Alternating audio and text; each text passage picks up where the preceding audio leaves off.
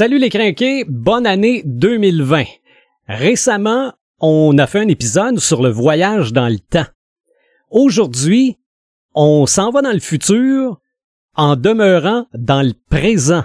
Épisode 89, prémonition et prédiction. Marc de Paperman Gagnon, Joël Imaginatrix Rivard, Eric Red de Gamer Bourgoin et Sylvain des Animator Bureau. C'est le podcast des craqués.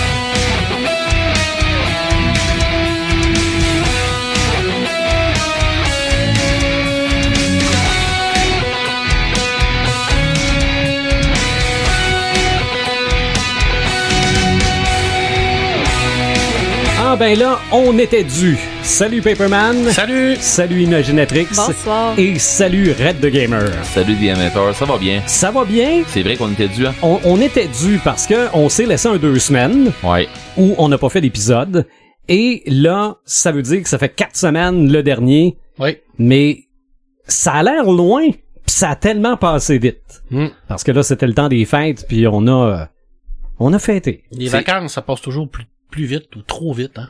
Puis Oui. on dirait, puis on dirait que pour nos quatre, là, je sais pas pour les auditeurs, là, mais pour nos quatre, là, ça a paru encore plus long parce qu'on se jasait un petit peu sur euh, les médias sociaux, des affaires de même, puis pour vrai, je l'ai ressenti une fois, une coupe de shots là, que je me disais, ah, je m'ennuie donc ben.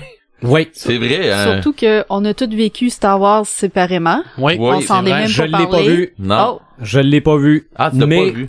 c'est sûr qu'on en parle. Ok.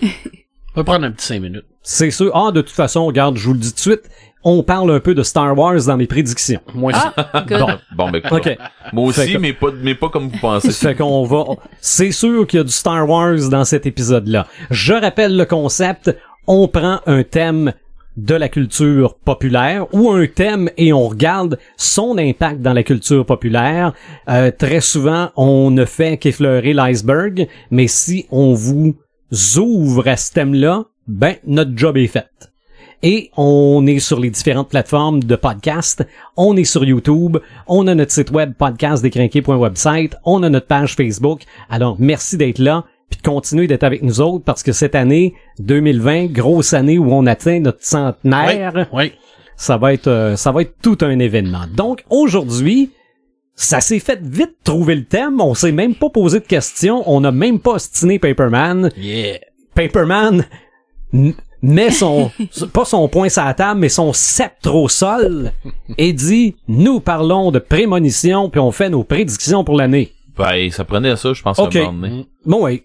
Ben, absolument. Puis de toute façon, c'est vrai que dans la culture pop, il y a beaucoup de prémonitions et beaucoup de prédictions. On va y revenir euh, tout au long de ce podcast-là, mais commençons donc par expliquer, ou du moins tenter de le faire, c'est quoi des prémonitions, c'est quoi des prédictions, et peut-être deux, trois petites euh, sous-catégories euh, de ces euh, deux grosses catégories-là. T'as fait un peu de recherche là-dessus, toi, Imaginatrix. Ouais, ben pour faire simple, euh, j'ai pas j'ai pas fait des grosses recherches. Je suis allée consulter euh, Antidote pour savoir euh, d'abord une prémonition selon la définition d'Antidote. Qu'est-ce que c'est?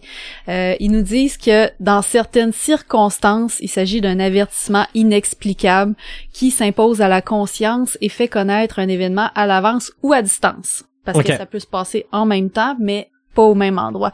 Puis euh, je tiens à, souligner le mot inexplicable parce que c'est vraiment ça qui va euh, qui va faire la différence entre une prédiction, une prémonition, une prédiction. C'est basé sur certaines choses euh, qui peuvent être euh, occultes ou scientifiques. Ça, ça, ça dépend de, de la méthode pour le, le trouver. OK. Fait que euh, je me suis dit que vous, alliez, vous alliez sûrement vouloir aller plus large que les prémonitions pendant le podcast. Mhm. Fait que j'étais allée voir euh, qu'est-ce qu'il en était de la divination et la divination c'est assez euh, large comme définition, c'est l'art de connaître ce qui est caché et de prédire l'avenir, tout simplement.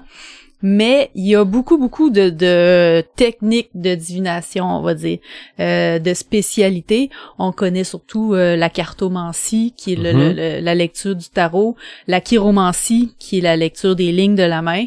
Euh, on a aussi euh, l'astrologie, euh, la lecture dans les boules de cristal ou dans les cristaux, euh, l'interpré- l'interprétation des rêves, euh, l'évocation des morts, euh, la, la nécromancie.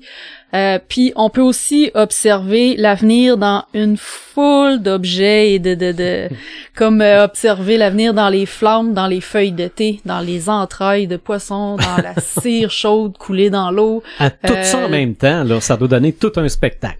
J'imagine que ça augmente peut-être la précision des des des. euh, Ça ou mêler le monde autour de toi pour qu'ils finissent par te croire. Mais bref, on, on voit que euh, la divination, c'est c'est un truc qui est occulte. Ok. C'est un truc que on croit ou on ne croit pas. Je pense que ça fait partie des croyances des gens. Ben oui. Euh, puis, tu sais, de là à, à n'en connaître l'exactitude, il y a comme rien qui prouve... Tu sais, il y a, il y a rien qui a pu prouver l'exactitude de, de, de ces, euh, de ces prédictions-là faites de, de façon euh, plus divinatoire ou occulte. ou, euh, fait que, euh, fait que c'est ce qui nous amène. Je vous parlerai des prédictions euh, plus tard Oui, dans le podcast, quand- mais qu'on arrive à. Quand on fera les nôtres. Ouais. OK. Euh, j'ai hâte d'entendre qu'est-ce que vous avez à me dire. euh, C'est ça. oui, ben j'ai euh, j'ai j'ai hâte aussi parce que oui, j'en ai trouvé des positives, des prédictions, mais Ils sont rares. je je suis pas fin cette année. Ah. Non, je mais regardez, c'est des prédictions, j'ai 50% des Là, tu chances vas d'avoir nous- raison. Là, tu vas nous garrocher ce que c'est que Nostradamus a écrit l'année passée. Non, non, savait non. pas encore. Non, pas en tout. Un Pas en tout, pas en des mauvais augures. Ça, ben, je sais pas, regarde, je- j'ai aucune idée. J'ai aucune idée. Mais euh, tu me diras si j'ai bien saisi le sens des prémonitions puis des prédictions. Moi, dans ma tête, une prémonition, c'est que tu ressens quelque chose, puis une prédiction, c'est que tu te fies à deux, trois éléments pour dire, ben, c'est pensé ça, c'est vers ça qu'on s'en va. Oui, ça ressemble, ça ressemble pas mal à ça. Il y a plus d'émotion dans les prémonitions Oui. et de logique dans les prédictions. La, la prémonition, c'est plus une question de senti, tandis que la, la, la prédiction, il y a une méthode. en C'est du, réfléchi. Ouais. OK. J'ai fait, moi, tenter de faire des recherches pour trouver dans la culture pop des prémonitions. OK? Je, mais c'est juste que j'étais pas capable de mettre le doigt sur certaines choses. Fait que, si ça vous dérange pas, je vais commencer. Ben non, du tout. Parce que si je vous laisse faire puis que vous sortez tout ce que j'avais sorti, j'aurai plus rien à dire. Mais, mais avant que tu commences, Oui. je voudrais euh, tout d'abord souhaiter une bonne année 2020 à Oui. tous nos auditeurs. Ben oui, Oui. absolument. Et on fait ce podcast aujourd'hui, le 3 janvier, qui est une date excessivement importante pour moi. OK. Parce qu'aujourd'hui, on fête le 128e anniversaire de Tolkien, Oh! de naissance Ok. de Tolkien. OK? Et euh, ça m'a amené à plusieurs constatations. Premièrement, euh, je me suis rendu compte pendant le temps des fêtes que, vu qu'il est décédé en 73 et que je suis né en 75, j'ai jamais vécu en même temps que lui. Mhm. Ça, c'est triste. Physiquement. Physiquement. Ben, C'était ça ma constatation. Mhm. Alors, euh, trincon aujourd'hui Bon, Tolkien. euh, bonne, bonne fête Tolkien et, Bonne fête, Tolkien. et tous ceux et Et voilà. celles qui... euh, Merci d'avoir laissé Ben- une minute de temps. Bonne ça. fête Tolkien et merci pour tout ce qui en a découlé. Oui. Oui. Eh Oui. Alors, Parce 128 ans aujourd'hui. Je dis bien Oui. 128 ans parce qu'il doit sûrement nous écouter ou nous regarder euh, Mhm. des terres euh, de l'extrême l'ouest. Sans lui, sans lui, des gens ont regardé leur tête sans lire euh, le Silmarillion. Voilà. Oui. Parce que... Mais, mais tu dis que peut-être qu'il nous écoute, on pourrait lui demander, tu sais que j'ai une planche de Ouija quelque part ici qu'on Ah, pourrait... que ça serait une bonne idée. On pourrait tenter de communiquer directement avec Tolkien. Non, ça va aller. On va le laisser tranquille. Je m'attendais tellement à cette réponse. Ben, moi, je m'attendais à d'autres réponses que ça. Jamais. Je vous l'ai dit. en jamais. plus. Et ça, ça, c'est une prédiction que je vous fais, là. Jamais. Ah, je c'est drôle, à- moi je vois que c'est une certitude, moi. Ouais, c'est- jamais, jamais, jamais, jamais de Ouija c'est pour une moi. prédiction facile, ça. Oui, c'est vrai. j'ai quand j'ai su qu'on parlait de prémonition et de prédiction, j'ai commencé par parler aux gens autour de moi.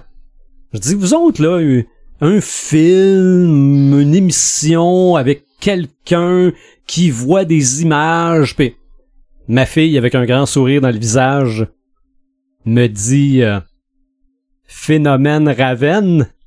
Oh! Là, je me suis dit ça part fort. Ça part très très. Ça phénomène. Raven, ça, tu, tu, toi, tu te rappelles de ça? J'étais une auditrice de Phénomène C'est- Raven. C'est une émission, il me semble, de Disney. Ouais. OK. Ben, moi, j'ai juste vu passer. Je je savais où est-ce que tu t'en allais, mais j'ai Mhm. juste vu passer. J'ai jamais écouté. OK. J'ai, j'ai vu passer les annonces. Mais Ok. C'était c'était clairement des prémonitions. C'est ça. Elle voyait des images. Si c'était positif, elle faisait tout en sorte que ça arrive en se mettant les pieds d'un plat. Et quand c'était négatif, elle voulait faire en sorte que ça n'arrive pas et se mettait les pieds dans les plats. Puis c'est important de noter que ça finissait toujours par se produire, OK? souvent parce qu'elle avait essayé d'intervenir. OK, Ok. pas Fait à que- cause de la prémonition. Fait, que- fait que c'est ça, fait que ses interventions faisaient que ce qu'elle avait euh, prédit arrivait. Il arrivait. Fait que euh, Ça serait peut-être même pas arrivé si elle s'était mêlée de ses affaires. probablement pas. C'est ça. Donc, là, euh, ma recherche commençait de cette façon-là. mais, c'est vrai, tu peux pas avoir plus prémonition que ça, mais plus geek, peut-être qu'il y a moyen de trouver autre chose. Donc, je suis arrivé à Destination Ultime. Ah oui, Final. Destination. Ah. Ouais. c'est, c'est parce que il voit l'avion Oui, avoir l'accident, au début du film. C'est ça, ça part de là. Bon, évidemment, le restant du, du film, c'est la mort qui te court après, là. Mais moi, ce que j'ai trouvé immensément euh, créatif dans ce film-là, C'est les morts. ben, ben oui, mais je veux dire, tu sais, une telle personne mort empalée d'une telle façon, pis tout ça, dans la prémonition, la même personne va mourir empalée, ou Mhm. de, mais d'une façon différente, mais il va arriver quelque chose qui va tellement être... Il y a euh, quelque sans- chose de la prémonition qui arrive. C'est ça, c'est ça, c'est ça. Fait que j'ai trouvé que la personne qui a écrit ça, euh, L'idée originale était très bonne. ouais, Mais tu sais, de le faire en trois ou quatre films, je sais pas à combien qui se sont rendus. Je pense qu'on est rendu à 5. Oh, À, là, f- tu- Je à sais la pas, fin- ils sont je imaginatifs. À la fin, même. ils ont un peu étiré le ils concept. sont là. imaginatifs rendus des bouts, là. Ouais, Mhm. trop. À part ça, une prémonition, c'est comme un petit chatouillis. Spider-Man? Est-ce qu'on considère Ah. que Spider-Man a des prémonitions? Ben, c'est un, son danger. danger sense, là, euh, c'est, c'est, c'est, Effectivement, c'est un pouvoir qui te permet Ouais. de prédire ce qui va Il arriver. détecte le danger avant que le danger arrive. Ouais, Tout à c'est fait. un- C'est c'est un- une c'est une forme de- intuition, c'est un, ouais. mais une intuition inexpliquée. Fait que d'après moi, ça rentre dans les, dans les, dans les prémonitions. OK? Je pense qu'on, je pense qu'on peut dire que oui. Et tant qu'à être dans Marvel, c'est la dernière que j'ai trouvée. Parce que je suis pas capable de mettre, je sais qu'il y a plein d'autres films où quelqu'un voit de quoi puis il fait en sorte que il veut pas que ça arrive puis il voit quelqu'un de mort mais à la fin finalement il se rend compte qu'il était juste knockout là comme dans son mais j'ai pas j'ai pas réussi à mettre de, de doigt sur de titre c'est Age of Ultron Oui. le film Age Ben, of Ultron parce Endgame que aussi. Ok Dans, dans- dans Endgame puis dans Infinity War aussi. t'as des prémonitions? Parce Ben que parce que Doctor dans Strange, c'est ça qu'il Ah, fait. ouais. ah Doctor Strange, il arrive à la fin puis il fait, euh, ben oui. pas à la Ouais, fin il- de, il de y a une- il y a Endgame, une mais vision il fait, euh, bon, ok, il, là, euh, il y a tant de possibilités pourquoi ben ça, c'est de la précognition. oh pas la même chose. Ouais, mais c'est une, ouais, ok. Parce que c'est la prédiction de l'avenir, mais avec des, des faits puis un peu de déduction. Là. Font- il fait de la précognition dans le Ouais, fond. mais il va les vivre, lui, là, là. C'est ce qui se passe aussi, là. Mais bon, de toute façon, donc ça, peut une- se ramener un peu à ça C'est quand une même. prémonition prédictive. Ouais. On pourrait dire comme ça. J'ai Mais c'est oublié quand- de m'amener des aspirines. Mais c'est, c'est quand même, euh, c'est quand même un pouvoir qui est inexpliqué. Ouais. C'est- Donc on peut dire que ça s'avoisine un Ouais. peu. Ça. tout, tout ce qui est par rapport à la vision de l'avenir. Mais. Tony Stark, dans Age of Ultron, a clairement une prémonition. Ouais, tout à fait. OK. Tout à fait. Et dans la BD, cette prémonition-là qu'on a vue dans Age of Ultron, il l'a dans la run où ce qui s'en va dans le passé, euh, dans l'époque médiévale où ce qu'il part avec Doctor Doom pour se rendre dans l'époque de Merlin et de Morgane, la fée. C'est là Mhm. qu'il va voir les conséquences de la cette guerre-là qu'il va avoir. C'est à partir de là qu'il va qu'il va tout faire en sorte pour essayer de l'éviter, puis il réussira pas. D'ailleurs, dans, dans Civil War, quand, quand Captain America meurt, parce que oui, dans la BD Civil War, Captain America meurt, Oui, c'est il vrai. lui dit j'ai tout fait pour essayer de l'arrêter, mais j'ai pas été capable. Mais oui, effectivement, il l'avait parce que c'est un des pouvoirs de Tony Stark à la fin. Ce qui est tellement rendu euh, fort au niveau technologique, qu'il est capable de, de, de comme avoir une, une, une pré, euh, une préscience. préscience quasiment, ouais, c'est ça qu'il y a. C'est une préscience technologique tellement qu'il est rendu euh, Ok. élevé au niveau de ses connaissances. Puis bien entendu, ben oui, il a été formé par Merlin aussi, là. ça, ça aide, là. Toujours. Quelques Mais, cours euh, intensifs avec un autre, Merlin. un Mhm. autre super-héros qui a, euh, qui en a aussi, euh, Batman dans Batman vs Superman. Oui, Ouais, c'est vrai. vrai. Il se voit Ah. dans le futur, puis euh, Mm. c'est c'est une des passes que je me suis jamais Dans, le désert avec un manteau. ouais que j'ai tout le temps trouvé que, que tu peux me dire que c'est ça? Puis euh, Ouais, c'est que c'est ça. ouais. Je, je me dis ça encore aujourd'hui, Ben, mais c'est vrai, c'était des prémonitions. mais j'ai pas réécouté le film assez souvent pour me le redire souvent Une intuition d'un futur alternatif Mhm. qui fait en sorte euh, Mais, comme le dit si bien Yoda, hein, l'avenir est toujours en mouvement est. Donc, il est difficile de bien euh, prédire. Puis, puis d'ailleurs, dans Star Wars, on avait Anakin qui avait des rêves prémon- prémonitoires. Ouais. Ben, Yoda, entre autres, est capable de prévoir l'avenir. là. Ça, c'est sûr et certain. OK. Mais Anakin, un mais Anakin, dans l'épisode, euh, dans l'épisode 2, il y en a beaucoup. Ouais. Ouais. Ouais, mais là, c'est de savoir est-ce que ces rêves prémonitoires-là étaient soufflés. Par Par Palpatine. Ouais. Mais, Ça, mais l'empereur, c'en est un qui, qui est capable de voir loin dans le futur. Ben oui puis non. Il, Il n'y a, il pas le vu même loin. pouvoir. Oui, mais le côté obscur te permet pas de voir aussi loin que le côté lumineux. Ok. Parce que le côté obscur va toujours te montrer ce qu'il veut te montrer par rapport à ce que lui va avoir besoin que tu fasses. Ok. Parce que t'es jamais euh, indépendant de, de, de, de lui. Quand tu travailles pour lui, c'est lui qui, te, qui mène ta vie, c'est pas toi. Alors l'empereur, il a bien beau être puissant, il a bien beau être super, euh, je badass, je fais n'importe quoi. Non. Il reste un simple pantin du côté obscur, tandis ça. que Yoda, lui, c'est totalement le contraire. Parce qu'il est dans le côté lumineux, ben, il reste totalement euh, dépendant de son euh, de ses actions. Alors c'est lui qui décide qu'est-ce qu'il fait. Donc, si Alors. Palpatine a été capable de calculer autant de coups en avance, c'était uniquement parce que ça allait servir au côté obscur. Exactement. Et uniquement pour ça. Uniquement pour ça. C'est pas plus compliqué que ça. Parce que le côté obscur, tout ce que tu lui donnes, il va te le reprendre au centuple. Ça, Effectivement. ça c'est, c'est, c'est indéniable. C'est pour ça que le, Le côté pour- obscur sera jamais aussi fort que le côté lumineux. C'est là pourquoi aussi que les gens qui euh, mais là on est rendu dans un dans beaucoup de trucs euh, creux dans Star Wars c'est pour ça que les les sites euh, les gens qui servent du côté obscur euh, leur cœur le- leur corps se désagrège aussi vite Ok. Ouais. Ouais, puis Parce il reste que- pas, il reste pas d'empreinte dans, dans, dans, dans la, non plus dans le, dans la C'est ça. force. c'est ça Tandis qu'il faut, faut, si, s'ils laissent une empreinte dans la force, c'est parce qu'ils ont une sorcellerie qui leur permet de le faire. Mais c'est pas inné comme un, comme un côté lumineux. Mais oui, effectivement, Yoda et l'empereur ont des, des pouvoirs assez extraordinaires de, de, de pré, euh, pré, précognition, euh, de, de voir dans la force. Luke aussi, d'ailleurs, en avait. Mm. hein. Alors, et- et la plupart des Jedi, ils sont capables de voir les événements du futur, mais les, euh, bien les, les interpréter, c'est autre chose. OK. On l'a vu, Luc, dans, dans l'épisode 4, euh, l'épisode 5, dans Empire Strike Back, il il l'a vu, cette vision-là, mais il l'a très mal interprété parce qu'il Ouais. est allé directement dans la gueule du loup. OK. Alors, c'est, c'est, c'est Oui, ça. c'est vrai, c'était une prémonition, ça une aussi. très grosse prémonition, puis il Mhm. avait dit, tu sais, tu, tu fais, tu- tu- faut que tu fasses attention, puis il n'a pas fait attention, mais quand tu vois l'épisode 1, 2, 3, tu sais d'où il prend cet esprit de feu-là, hein. Il, c'est, c'est, c'est de son père, il est pareil que son père. hein. Mhm. C'est- Euh, Un autre personnage dans Star Wars qui lui fait pas de, de, de préconitions, mais des prédictions, c'est c'est Spéo. Oui, tout à Là, on voit la différence entre euh, le- le- la préconition Ouais. puis la prédiction. Ouais. C'est Spéo, lui, va calculer Ouais. euh, des données, des euh, données à partir, statistiques. ouais. Ouais.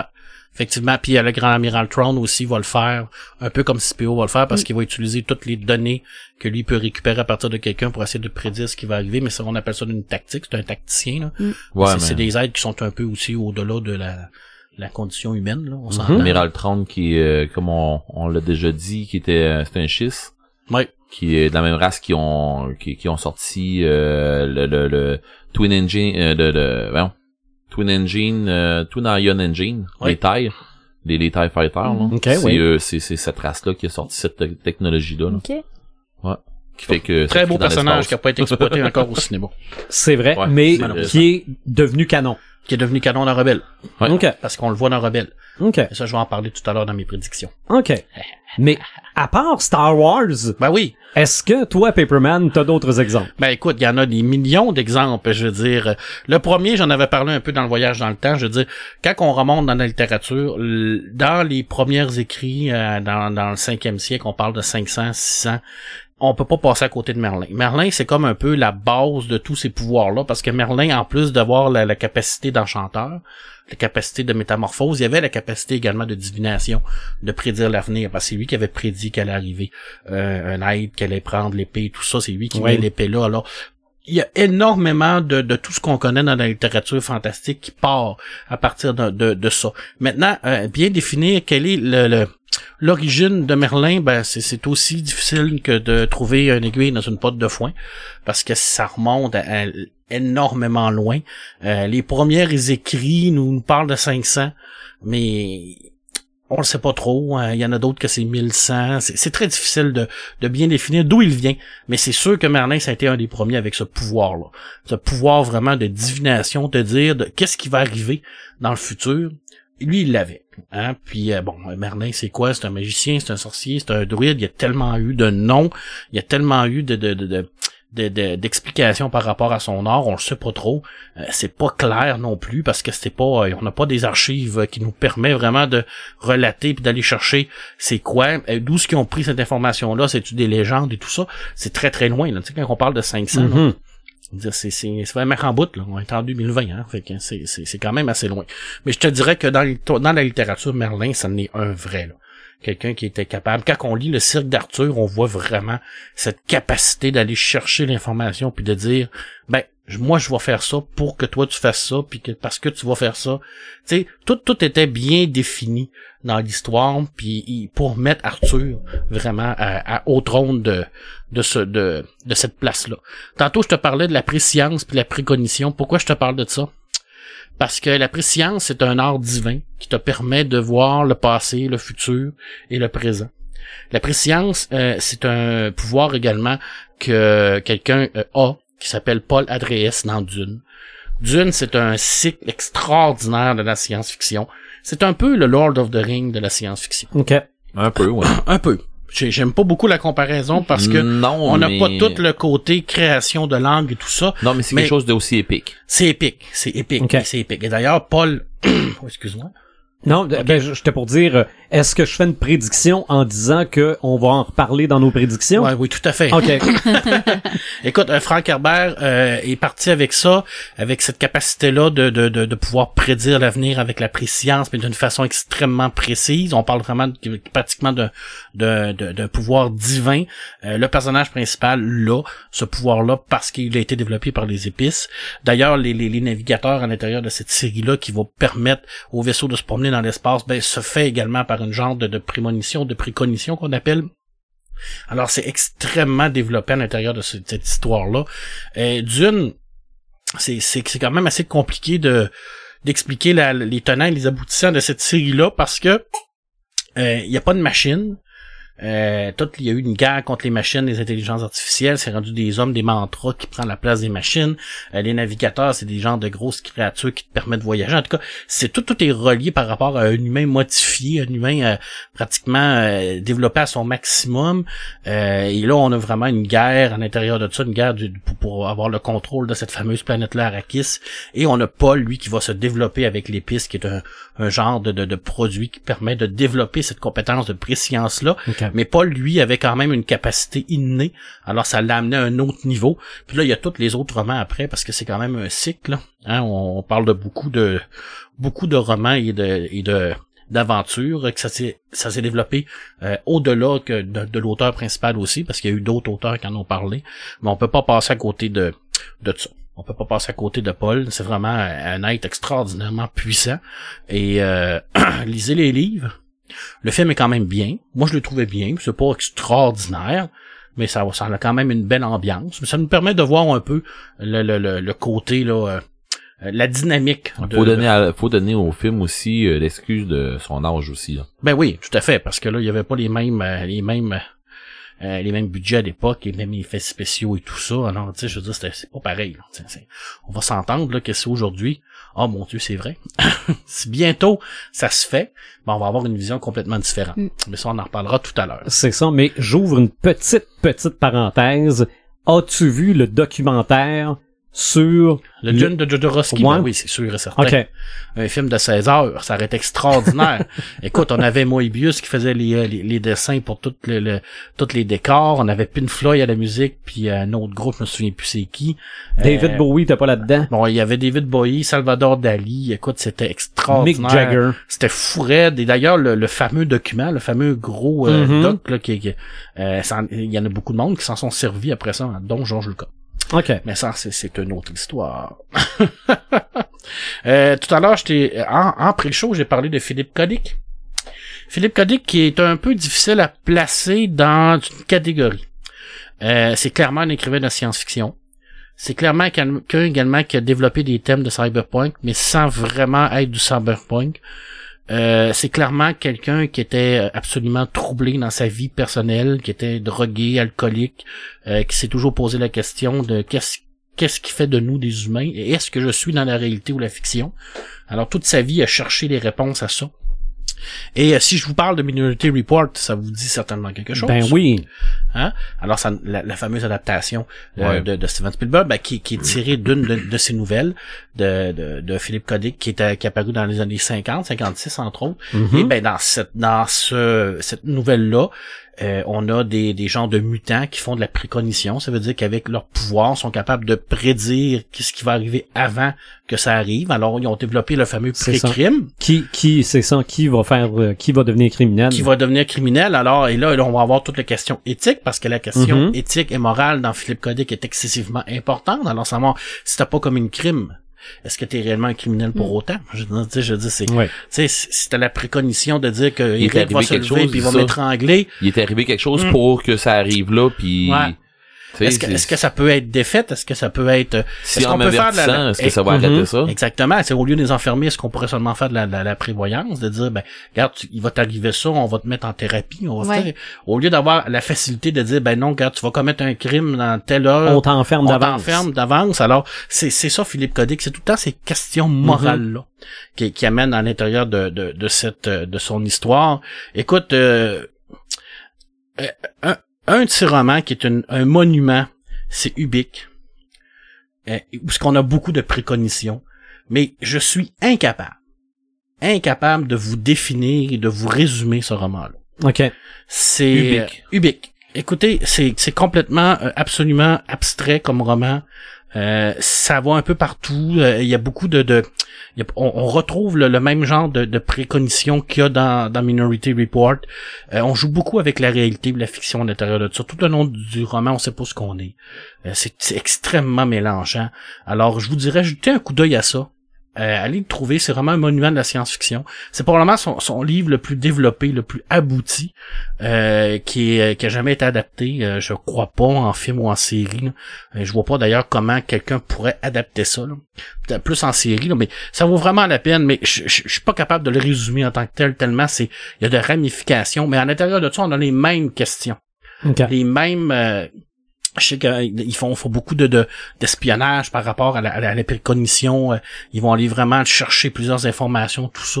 Alors c'est extrêmement complexe, mais on a tout ce côté-là également à l'intérieur de, de ça. Euh, écoute, Dead Zone, hein, de Stephen King, où ce qu'on a ce, ce, ce personnage-là qui est capable de toucher quelqu'un et de voir la- l'avenir de cette personne-là. On a développé ça dans à l'intérieur de, de ce roman-là qui a été adapté d'ailleurs en film Ouais. ou en série En série. en série, qui était quand même assez bien. Euh, c'est un très très beau Je livre. me demande s'il n'y a pas les deux.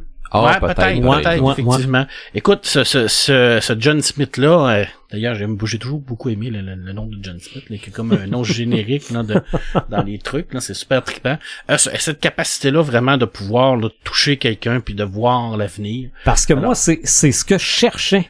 OK? Je me rappelais, j'avais plein de souvenirs, mettons que c'est des, des prémonitions du passé, Ouais. où je me rappelais que quelqu'un touchait à quelqu'un d'autre, puis là, hein, voyait quelque chose. Mhm. Mais j'ai jamais été capable de mettre le doigt sur quel film ou quelle émission c'était. Mais oui, dans la culture pop, t'as plein de choses comme ça. Oui, effectivement. Puis euh, je pense que son pouvoir, c'est même qu'il peut toucher des objets appartenant à quelqu'un. Là. OK. Je crois qu'il qu'il- qu'il va jusque-là, mais ça fait quand même assez longtemps que j'ai lu ce livre-là qui, est- qui est paru dans les années 80. là. C'était les grosses années de Stephen King, là, où il sortait un livre par semaine. là. On se demandait comment il faisait, mais bref. C'était une, c'était euh, Une machine. une machine. Ça l'est encore d'ailleurs, mais il en fait moins. Là. C'est, il y a beaucoup, il y a beaucoup ralenti. Là. Puis bon, ben, je peux pas, euh, je peux pas terminer, euh, mon cher Sylvain, sans te parler des fameuses prophéties de Nostradamus. Hein? Alors, euh, je veux dire, qui était Nostradamus, mon cher? Est-ce que tu le sais?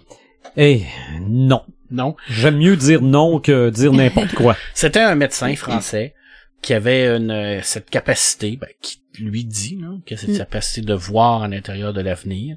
Alors, euh, c'est, c'est, il a écrit euh, des fameuses prédictions, des livres de prédictions. Mhm. Je sais pas comment il en a écrit, là. je pense qu'il en a Mm. écrit quatre ou cinq. Là.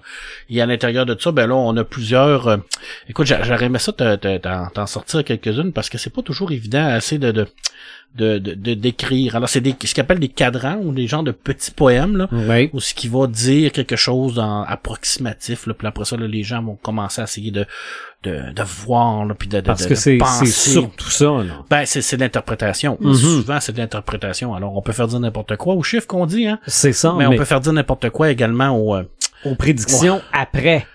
ben, et- Ouais. ben, et- oui. C'est ça, parce que Nostradamus a, a prédit plein de choses qui se sont passées. Ben, oui, il a prédit plein Mais on d'affaires. n'est pas capable de passées. dire, on n'est pas capable de dire ce qu'elles veulent, ce qu'elles veulent dire Ah. avant. Puis il a prédit pas mal d'affaires qui se sont pas passées non plus, mais ça, c'est une autre affaire.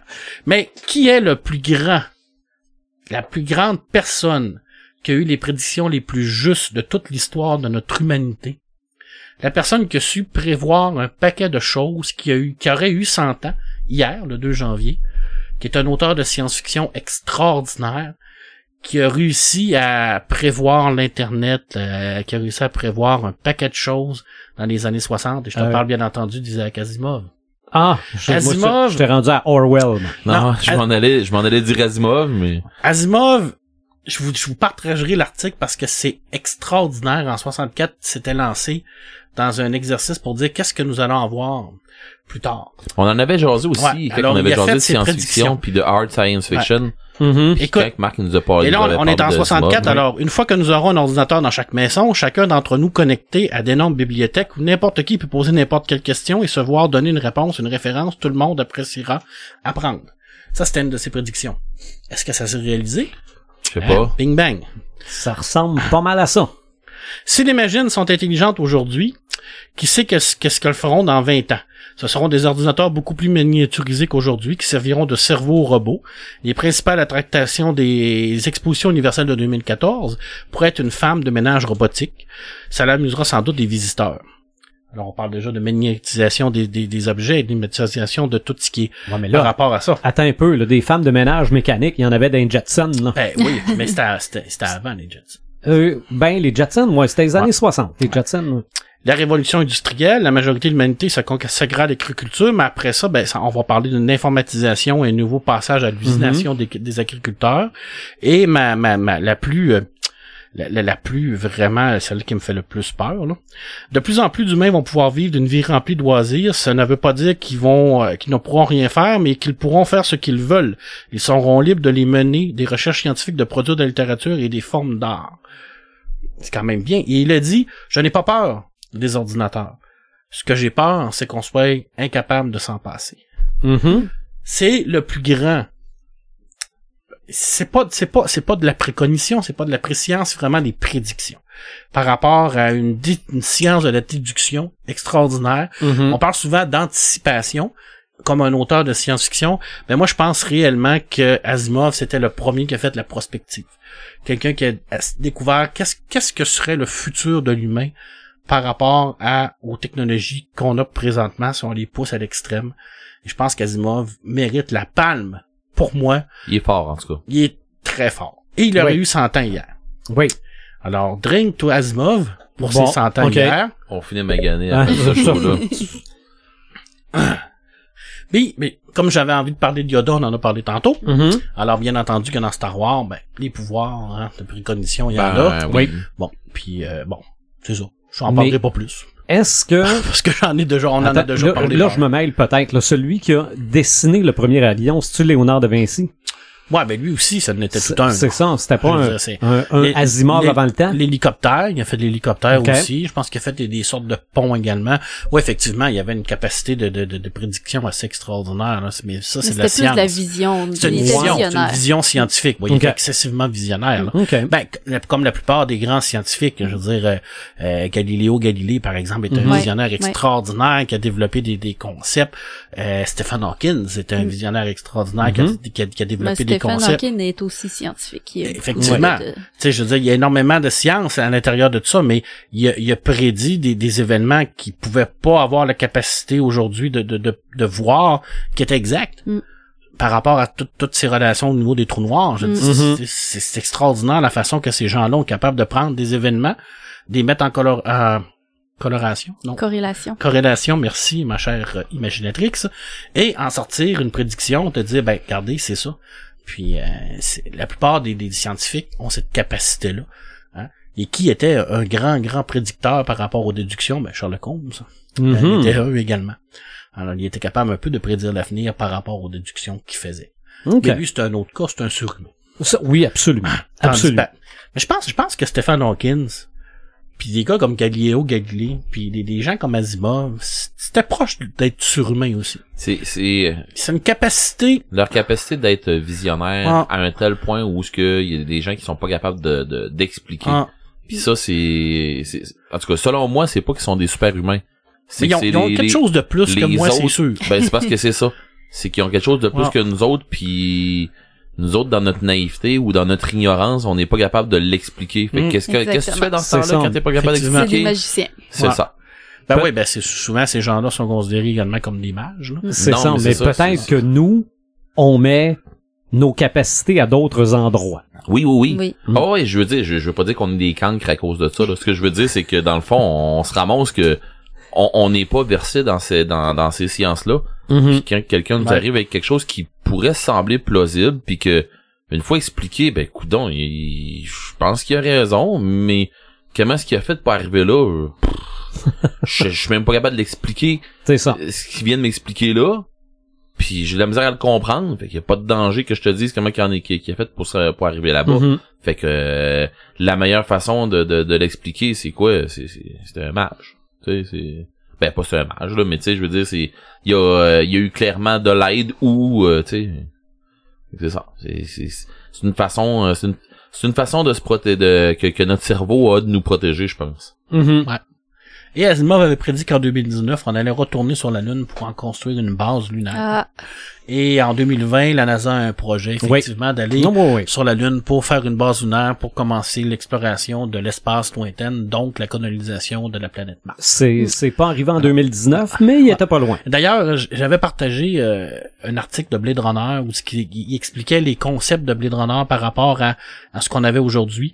Et à part le fait de la conquête spatiale, là, je dis quand on regarde le film là, euh, et on regarde euh, notre réalité aujourd'hui, parce que ça se passe en 2019, Blade Oui. Il y avait beaucoup de trucs là, qui étaient quand même assez semblables là, au niveau des publicités, entre autres. Euh, bon, les réplicants, on s'entend qu'on est loin quand même. Là. On le sait pas. Mais oui, exactement. Ça, ça, ça, ça, tu m'amènes sur ce point-là. Il y a peut-être, j'en suis peut-être. Peut-être que t'es un répliquant pis on le sait pas. Peut-être qu'on est dans la matrice aussi pis on le sait pas. Mhm. Ça, c'est, tout, tout le, le concept de Philippe Codic. Peut-être qu'on est dans un univers complètement parallèle présentement, mais on le sait pas. Mais ça, on est peut-être mieux de pas le savoir. Je suis peut-être un Terminator dans la matrice. C'est exactement pour ça. Oui, euh, non, s'il te plaît. T'es-tu un T800? Euh, je sais pas. Mais c'est, c'est ça qui le rendait malade. Mhm. c'est parce que lui il était tellement persuadé que euh, il savait pas quelle était la, la, la frontière entre la réalité et la fiction qui, qui est tombée dans dans dans, dans des, des, des, des, psychotiques, euh, des psychoses extraordinaires parce que il y avait pas cette certitude là. Alors est-ce qu'on on est obligé de tout savoir dans la vie? Peut-être qu'il y a des affaires qui font mal quand on le sait, puis d'autres qui font pas mal quand on le sait pas. Alors, euh, moi, je préfère penser que cette réalité-là est la mienne, puis je suis très bien dans cette réalité-là. Est-ce que c'est la vraie réalité, mais la vraie réalité par rapport à qui? OK. À quoi? Moi, je, je prédis pas, je sais pas. Ben, moi, je, je te dis qu'on m'a fait dire de dire que je ne suis pas un répliquant. OK, parfait. Voilà. Est-ce que Descartes était un répliquant? Hey, ça, on le sait-tu, ça? On le sait pas. Ah, Il y hein. a plusieurs versions. Ça paraît-il que oui. Mais en tout cas, c'est, c'est pas clair. C'est la beauté de la Ouais, science-fiction. ouais, ouais, ouais. Red the Gamer, toi, as-tu des exemples de prémonition? Écoute, dans les jeux, là, c'est dur un peu parce que ça, ça, ça se vit quasiment tout le temps en flashback. Des affaires comme ça qu'on a dans des jeux, dans des euh, dans des euh, cinématiques, dans les jeux, puis tout. Fait que c'est pour ça que je me suis pas lancé là-dedans pour euh, ce petit bout-là. Moi, prémonition, là. Euh, j'ai décidé d'y aller euh, tu sais, je, savais comme pas trop, je suis plus dans les prédictions un peu. Mais euh, puis ça, on va en reparler tantôt, je pense. Mhm. Mais dans les prémonitions, je, peux pas euh, me garrocher là-dedans parce que c'est c'est c'est un, un petit peu trop vague pour les, Ok. les, les jeux vidéo. Parce Ouais, que tu sais, mais dans le jeu de table, oui, dans le GN, ouais, il y en a-tu? ben oui, par personne interposée. OK? C'est une façon de voir ça autrement là. Euh, tu sais, je veux dire, euh, quand quand t'en fais vraiment beaucoup, à un moment donné, t'as l'impression d'avoir souvent des sensations de déjà vu qui se rapportent presque à une prémonition là.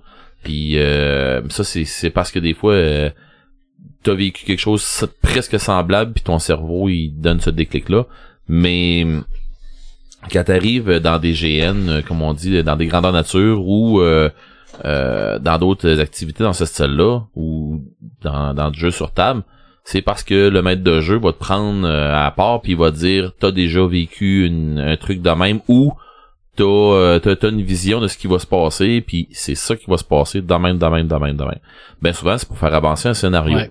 fait que tu sais c'est pour ça que je vous dis c'est dur un peu d'arriver dans un style comme ça avec euh, des jeux vidéo c'est c'est souvent euh, tu sais c'est pas de pouvoir, parce que tu Ouais. ralentis le temps, mais c'est pas des pouvoirs que tu sais, j'ai, mais- essayé d'aller voir dans les euh, dans les jeux qu'on, qu'on avait là, puis tout là, puis il y a, y a rien qui m'est venu en facile là, en me disant là, oh oui, euh, tel personnage euh, fait de la, de la prémonition ou des affaires comme ça.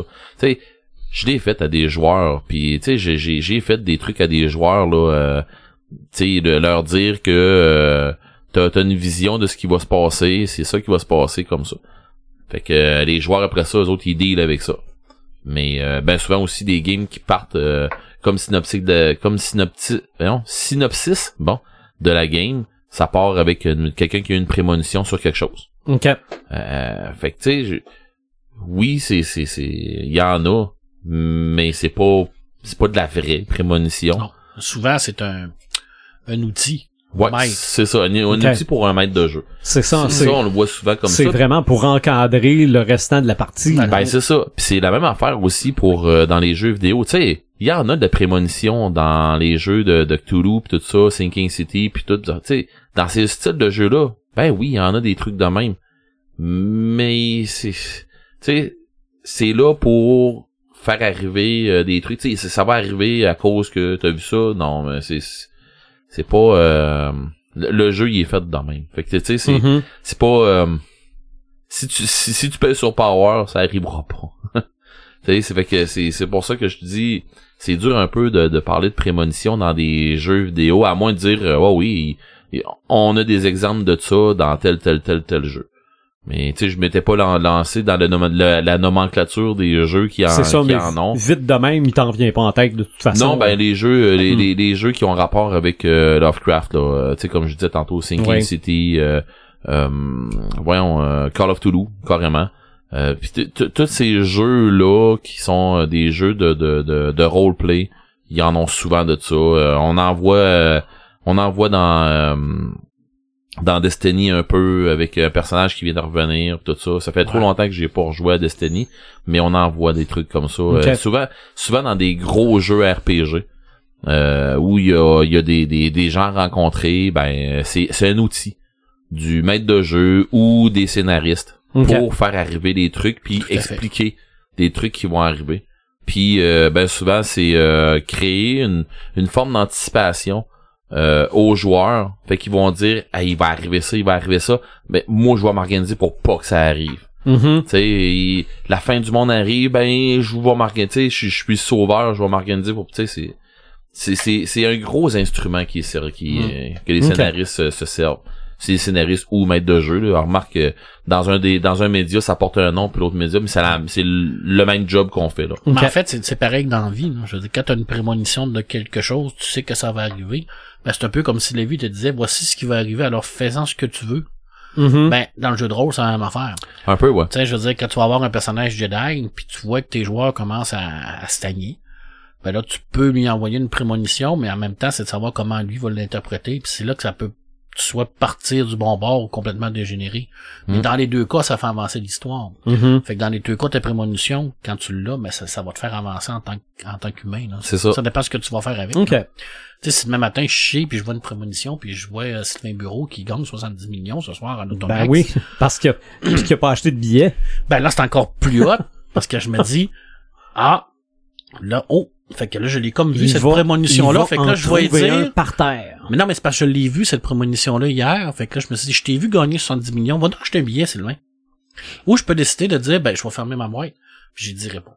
mais toi tu n'as pas acheté mais Mm. sauf que tu sais pas ta femme en a acheté elle. Ah, Voilà. Mais voilà, on en a acheté un parce que je t'ai vraiment vu gagner hier Ok. Quand le podcast va être fini, ça gagnes. va être, va être trop prends tard. pas de Trop chance. tard. Prends pas de chance. Ça va être trop tard. Je vais avoir un billet pour le million du prochain tirage. Ben, coudon, c'est peut-être bien celui-là qui a vu C'est ça, c'est peut-être lui, ouais. C'était pas 70, c'était 1. Faire sa part, tu vois, dans, le Mhm. jeu de rôle, c'est exactement ça. Ah ouais. Ah ouais. Fait que c'est pour ça que c'est dur un peu de s'en aller là-dedans. Puis comme je disais, y a- y- là, il y a rien qui me vient à l'idée, là, là. euh, Y a-tu des flash forward des fois? Des genres de trucs où ce que ton personnage dans, dans des jeux de rôle, ben dans des jeux mettons, Oui, vidéo, où ce que il va voir comme un genre de, de son futur, bon, puis il revient après ça, puis là, il peut comme je Ouais. sais pas, moi ça j'ai vu ça, j'ai vu ça dans des jeux, mais tu, tu me dis ça, puis oui, puis j'ai- j'ai j'ai joué à ces jeux-là. Des jeux où ce que tu joues dans le futur, puis tu te dis, attends un peu, là, là, il est arrivé tel tel truc, mais là, je viens de faire tel autre truc. euh, toute façon, ça n'a pas d'incidence sur ce qui va... Ben, écoutez le podcast sur euh, le voyage dans le temps, là, Ouais. euh, vous allez comprendre un peu un peu plus, là. Mais oui, il y en a des jeux comme ça où ce qu'on pouvait faire des, des flash forward, mais euh, ça me vient pas à l'idée. Puis, OK. C'est- c'est- Mais oui, j'ai déjà joué à ça, puis j'ai déjà j'ai déjà eu des flash for- des, des flash ça, forward ben, dans tu, des jeux. tu te retrouves dans la même situation. Moi, là, tu le sais, mais t'es pas capable de mettre le C'est doigt ça, dessus. c'est ça ça. existe, mais... C'est ça. Puis, euh, côté GN, Oui. est-ce qu'il y a des personnages qui incarnent parfois des, des devins Oui, ou... euh, oui, des- souvent des- ça. Souvent pour amener, euh, tu sais, on l'a vécu dernièrement nous autres euh, à Bicoline, euh, où il y avait, euh, il y avait un, gros scénario qu'il fallait qu'il arrive, puis euh, il y avait des gens qui avaient été, euh, quelqu'un qui avait eu une genre de vision. Fait que c'est expliqué en vision. Fait qu'il y a quelqu'un qui a vu qui a eu une vision puis qui jasait avec un cercle de mages. Puis du cercle de mages, ben les autres ils ont ils sont enracinés d'un bord puis de l'autre avec des guildes. Fait qu'ils savent que bon dans cette guilde-là, je sais que ce gars-là, c'est un wise. Je vais aller chercher ce gars-là parce qu'on va aller, on monte une expédition pour aller sur le terrain en pleine nuit à telle place, puis on va aller rencontrer quelqu'un. On a 10 questions à poser. Fait que euh, tu sais, c'est des, des trucs comme ça. Oui, puis quand on quand on se ramasse avec euh, ces, ces personnages là, tu sais, faut tu quand t'es dans ton personnage, tu rencontres euh, ces personnages non joueurs là. Euh, Parce que c'est des PNJ vraiment là. c'est ça, c'est des c'est ça, c'est des PNJ parce que dans le fond, euh, c'est l'organisation qui les fournissent. Fait que les autres sont pas là, les autres ils savent ce qui va ce qui va se passer. Ils savent que le scénario, ils savent c'est là là là là que ça s'en va. Au moins ils savent la partie qui, qui ont besoin de savoir pour que tu puisses leur poser des questions, puis des fois c'est des questions pointues. Parce que les personnes qui, qui vont venir lui poser des questions à eux autres, ben souvent ils se sont préparés sur un sale temps. OK. Fait que tu sais, euh, t'as besoin d'avoir quelqu'un de ferré qui va faire ton devin ou ton, sais, euh, n'importe quoi là qui va qui va venir avec un, un autre plan ou tu sais euh, un gardien du savoir de faire comme ça. C'est un peu ça qu'on a eu à faire de- dans dans d'autres euh, dans d'autres éditions. Puis ça l'a ça l'a pour effet que après ça le savoir qui qui qui est sorti de là, ben souvent va servir à débloquer des quêtes. Puis des fois, ça va débloquer des quêtes que le monde, il, il avait même pas connaissance. Euh, J'avais pas connaissance, moi, que euh, les nains ils ont trouvé telle patente, une telle rune, tout ça. Puis là, ben j'en entends parler à travers de tous les autres. Je fais, attends un peu, là. Ça fait longtemps que moi, j'ai entendu parler d'un truc de ce style-là, mais je savais pas. Tout ça, tu sais, ils, ils viennent de m'envoyer. euh, J'avais euh, trois, quatre pièces d'un puzzle qui faisait un coin, puis finalement, ils viennent de m'envoyer le restant des pièces, là puis je me rends compte qu'il est déjà monté le restant des pièces, j'ai rien qu'à mettre ma pièce là puis tout de suite là. C'est ça. Fait que tu sais souvent c'est ça sert à euh, faire avancer des quêtes. Ça sert à tu sais c'est- Donner des indices. c'est comme je disais tantôt, c'est c'est ça, donner des indices, faire avancer des quêtes, euh, des fois mêler bien plus les joueurs que d'autres choses là. Aussi. Oh, et puis tu sais, je veux dire, euh, c'est c'est pour, je, je dis pas que c'est une béquille pour relancer un scénario qui euh, qui s'en va en mourant ou quelque chose comme ça. C'est pas ça. Je dis plutôt que c'est un un bon outil Ouais. que les les bons maîtres vont se servir pour euh, garder un suspense puis s'organiser que euh, la maladie de l'anticipation elle se fasse pas trop grand, grandissante dans, dans les joueurs. OK. Parce qu'il y a rien de plus plate que, euh, que quand t'as du monde qui anticipe trop. Puis c'est encore plus plate quand ils ont anticipé puis qu'ils ont raison. Ouais. Ça, Mais il y a une c'est façon de jouer de l'anticipation aussi. là. Ouais. Quand t'as des bons joueurs qui anticipent, euh, c'est plus facile que quand t'as des, euh, des gros billes, mettons. Ouais, ouais, ouais, ouais, mais tu sais, euh, tu sais, je veux dire, euh, de l'anticipation, moi, ça fait longtemps que, ben, vous, vous le savez, là, ça fait longtemps que moi, j'ai décidé que genre euh, je m'en occupais plus de ça. Euh, c'est un peu de ça, tu sais, comme on parlait tantôt. Je vais vous faire un, le- mon, mon côté de la prémonition, là, moi vous le ramener de l'autre sens. Là. Euh, moi, ma- mes prémonitions, j'ai arrêté de faire ça justement.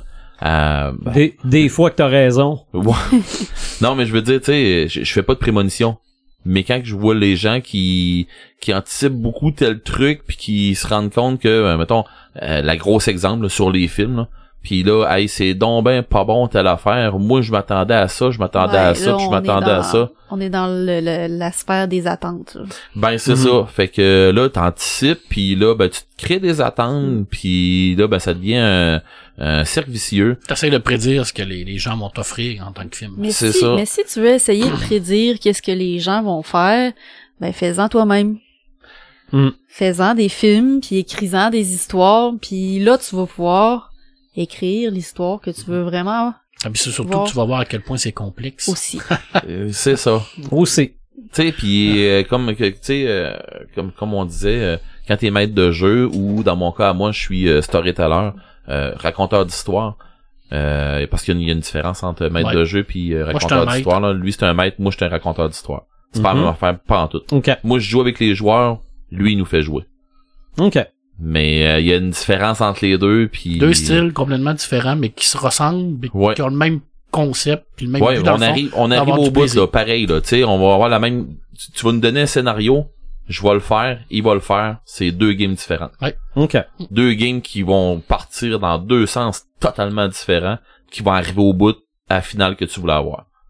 Fait que, euh, tu sais, c'est, c'est, c'est c'est pas la même affaire pantoute. OK. Mais, euh, moi, je vais me servir, je vais me servir de ça souvent, euh, pas la même chose que comme Marc disait, mais je vais m'en servir des fois pour mêler mes joueurs.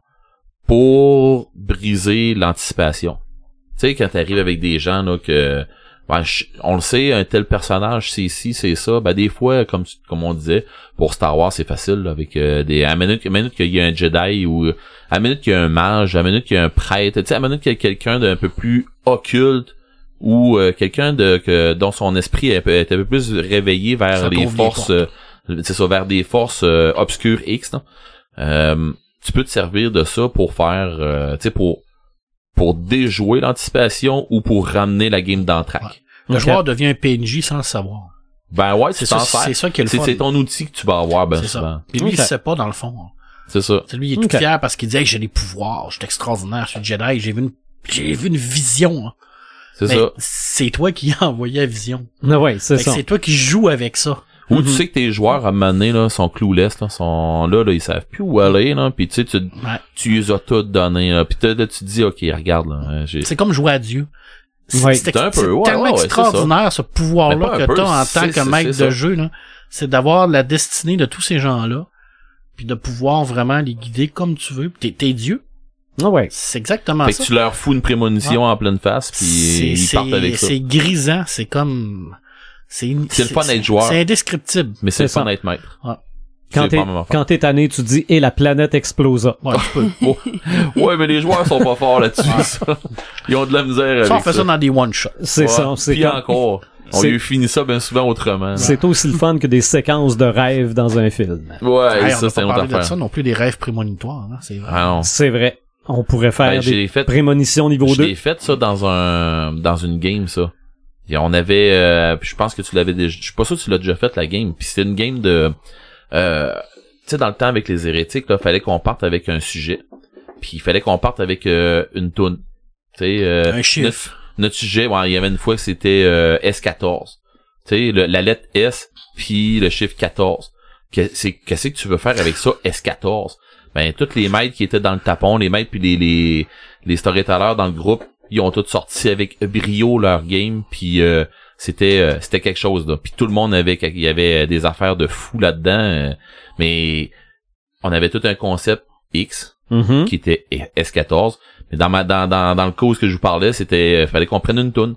Puis moi j'avais appelé le tu sais fallait qu'on donne le nom de notre game, c'était le nom d'une toune. Fait que moi j'ai pris Hell Patrol de Judas Priest. Fait que puis là tu fais jouer la tu faut que tu fasses jouer la toune, puis faut que la toune elle ait rapport dans la game. Mais je fais une toune sur le Hell Patrol mais pendant la deuxième guerre mondiale. Fait que là le monde veux-tu ben me dire que c'est ça?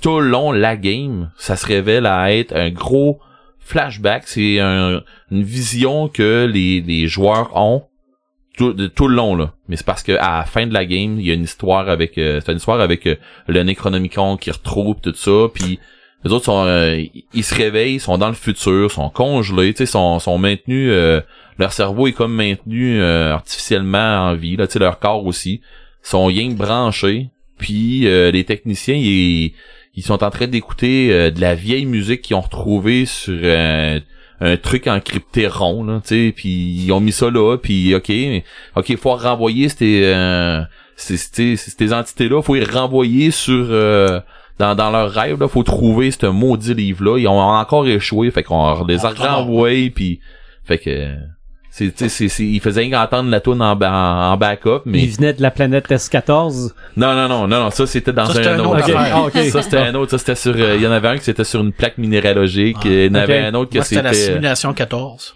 ouais il y en avait ouais, C'était ouais, la quatorzième simulation d'un combat contre des aliens. OK. Bon. ah il y a- mais ça euh, ça ça c'est des C'est une autre histoire. ouais c'est ça Avant qu'on embarque dans nos prédictions, toi, Joël, Oui. avais-tu autre chose à rajouter sur les prémonitions? Non, sur les prémonitions, euh, moi je pense qu'on a fait le tour là. On a Ok. parlé des, des films quand même assez bien, puis euh, Oui. Ben, avant de faire nos prédictions, Oh là là.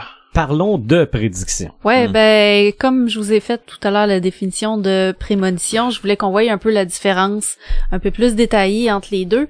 Euh, comme je vous ai dit tantôt avec les prémonitions, ce qui était important à retenir, c'était que c'était un truc qui était inexplicable. C'était que on peut pas détailler, on peut pas euh, euh, donner des informations d'où ce que ça vient, un processus, quoi que ce soit, une méthode. Euh, la prédiction, elle, dans le fond, c'est une action de prédire. Euh, il y a deux définitions, en fait. La première, c'est une action de prédire au moyen de la divination ou de l'intuition ou d'un moyen quelconque. Qu'est-ce qui va se passer dans le futur? Et l'autre façon, c'est l'action de prédire au moyen de raisonnement et de l'induction scientifique. OK. Fait que là, je pense que euh, je vais plus m'attarder sur la deuxième définition pour cette partie-là. Euh, Il y a, il existe ce qu'on appelle des futurologues. Euh, qu'on a rencontrés euh, dans la littérature, qui existent dans la vraie vie aussi, qui inspirent euh, énormément la culture populaire. Et c'est, j'ai pas été capable de trouver une définition claire de qu'est-ce que c'est un futurologue parce que c'est généralement assez flou. Mais en faisant des recherches, j'en ai arrivé à une définition qui ressemble à, ce sont des scientifiques qui se basent sur des données passées et actuelles pour prédire l'avenir. Fait qu'ils vont utiliser des techniques et des modèles scientifiques pour arriver à leurs conclusions. Mais euh, faut pas oublier que le, leur vision personnelle et leurs croyances personnelles vont altérer leurs prédictions. C'est sûr. Influencé. Ah, faut pas oublier non plus que euh, ces prédictions peuvent influencer le futur aussi. Mhm. Fait que dans le fond, ces gens-là vont nommer une idée, puis cette idée-là peut être reprise par d'autres scientifiques, puis faire son bout de chemin, puis Oui. finir par se réaliser concrètement. Fait que euh, avant qu'on passe à nos prédictions, j'avais juste envie de vous en euh, raconter quelques-unes prédictions qui ont Oui, oui, oui. été faites. Est-ce qu'ils se sont euh, avérées exactes ou pas? Euh, On sait pas. Je voulais vous trouver des prédictions de Nostradamus, mais ça c'est un peu compliqué parce que euh, actuellement il y a plein de gens qui écrivent des prédictions de Nostradamus. Ah, bon. Dans la domaine du dans le domaine du fake news là, des prédictions de Nostradamus, il y en a une pléthore. C'est vraiment difficile de vérifier les sources. Puis euh, juste si vous êtes curieux de savoir qu'est-ce que Nostradamus aurait prévu pour euh, 2020, euh, il prévoit la troisième guerre mondiale supposément. OK, Ah, ben c'est- oui. c'est c'est bien parti. Oui, mais c'est... c'est une information que j'ai j'ai pognée sur un site très fiable de, de, de clairvoyance. fait que ça vous donne une idée un peu de Clairvoyance et fiable dans la même phrase. C'est seulement Ouais. au podcast écrinqué que vous allez pouvoir entendre ça. C'est vrai.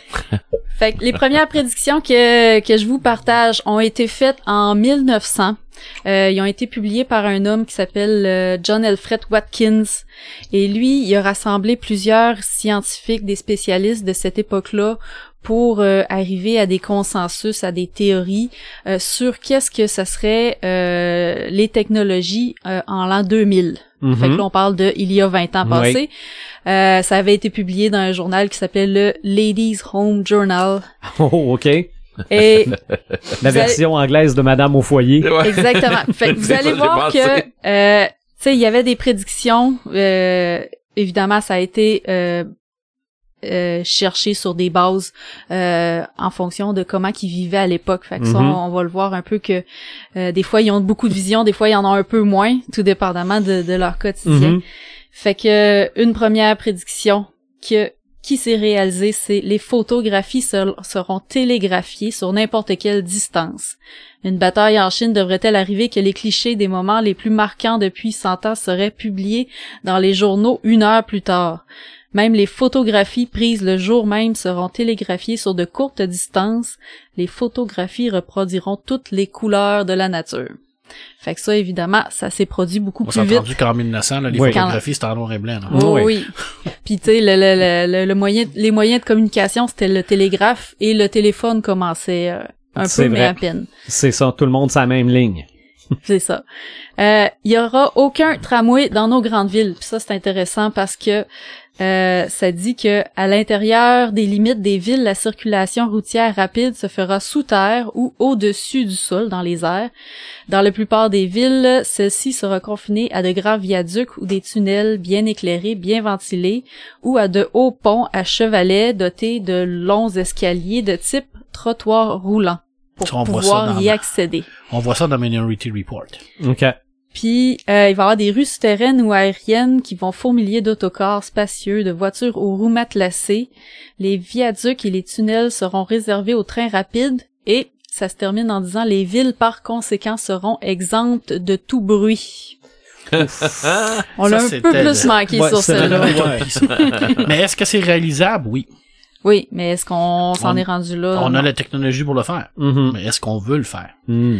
Bref, dans, dans cet article-là qui était paru, il y avait d'autres prédictions du type euh, euh, il va y avoir de la de l'air chaud et de l'air froid sortant des robinets.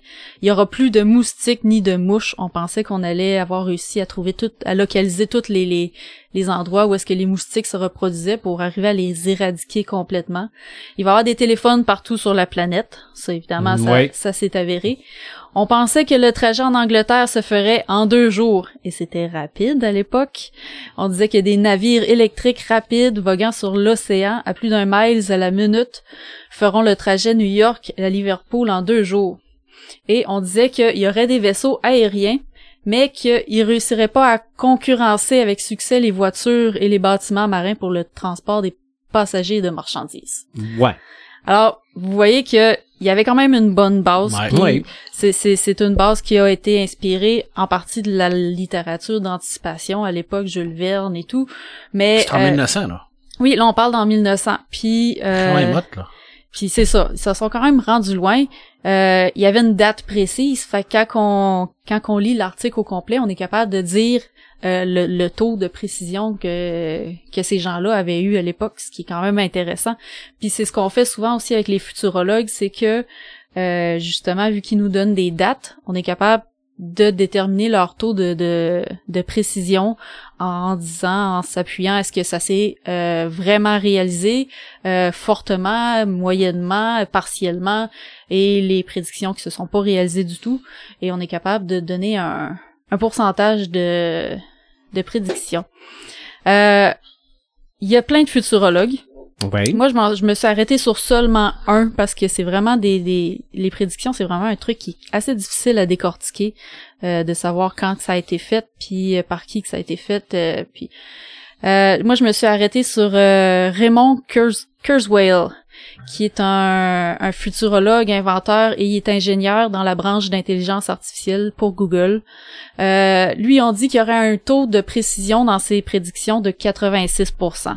C'est quand même pas rien. Oui, c'est quand pas même pire. pas rien. Euh, c'est la plupart de ces prédictions ont été faites entre euh, 1990-2005 pour le futur là de de ça, il commence à se concrétiser là présentement ces prédictions. Puis euh, il a fait des prédictions pour jusqu'à la fin du siècle présent. Euh, dans ces euh, dans ces prédictions, euh, il a anticipé que tous nos faits et gestes seraient surveillés et que cela deviendrait un sujet politique. Ça, c'est une des précisions qu'il avait faites pour 2020. OK. On Mais il travaille dire- pour Google. On peut dire que oui, c'est c'est c'est c'est ça que je te disais quand on dit que ça Mm. peut influencer le futur.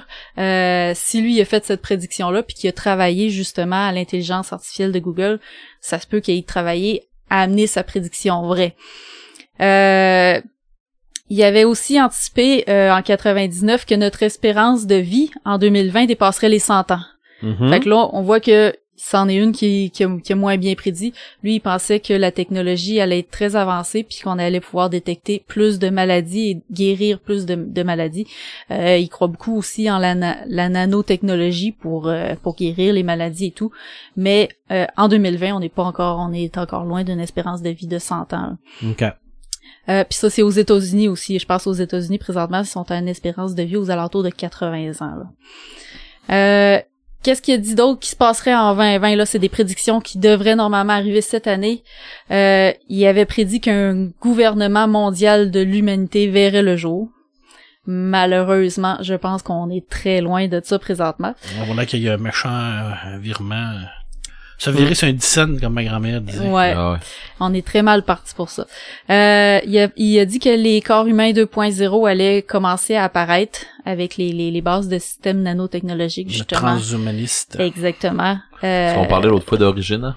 Oui, rajouter des euh, rajouter des, des pièces euh, des pièces technologiques au corps humain pour qu'il fonctionne. La fusion mais, l'homme et la machine. mais qu'est-ce qu'on est proche? Oui. Ben, on est, on est dedans, je te Oui, dis. ben ça, ça, lui il avait prédit que ça arriverait en, en, en 2020, mais de le rendre plus euh, commun, là, à portée de tous, là, on peut peut-être se donner une. Ouais, ça sera Une pas petite commun, mais on est, on est encore, quand même ok, rendu. ben explique-moi comment est-ce qu'il y a des gens qui commencent à pouvoir réentendre puis des affaires comme Ben, c'est ça. ça, Ouais. Ils on commencent est à pouvoir Ouais. parler. mais c'est pas commun à tout plus- le monde. Ouais, non, non, non, non. Mais je veux dire, c'est, ouais, c'est pas commun. On commence à voir Mm. ça.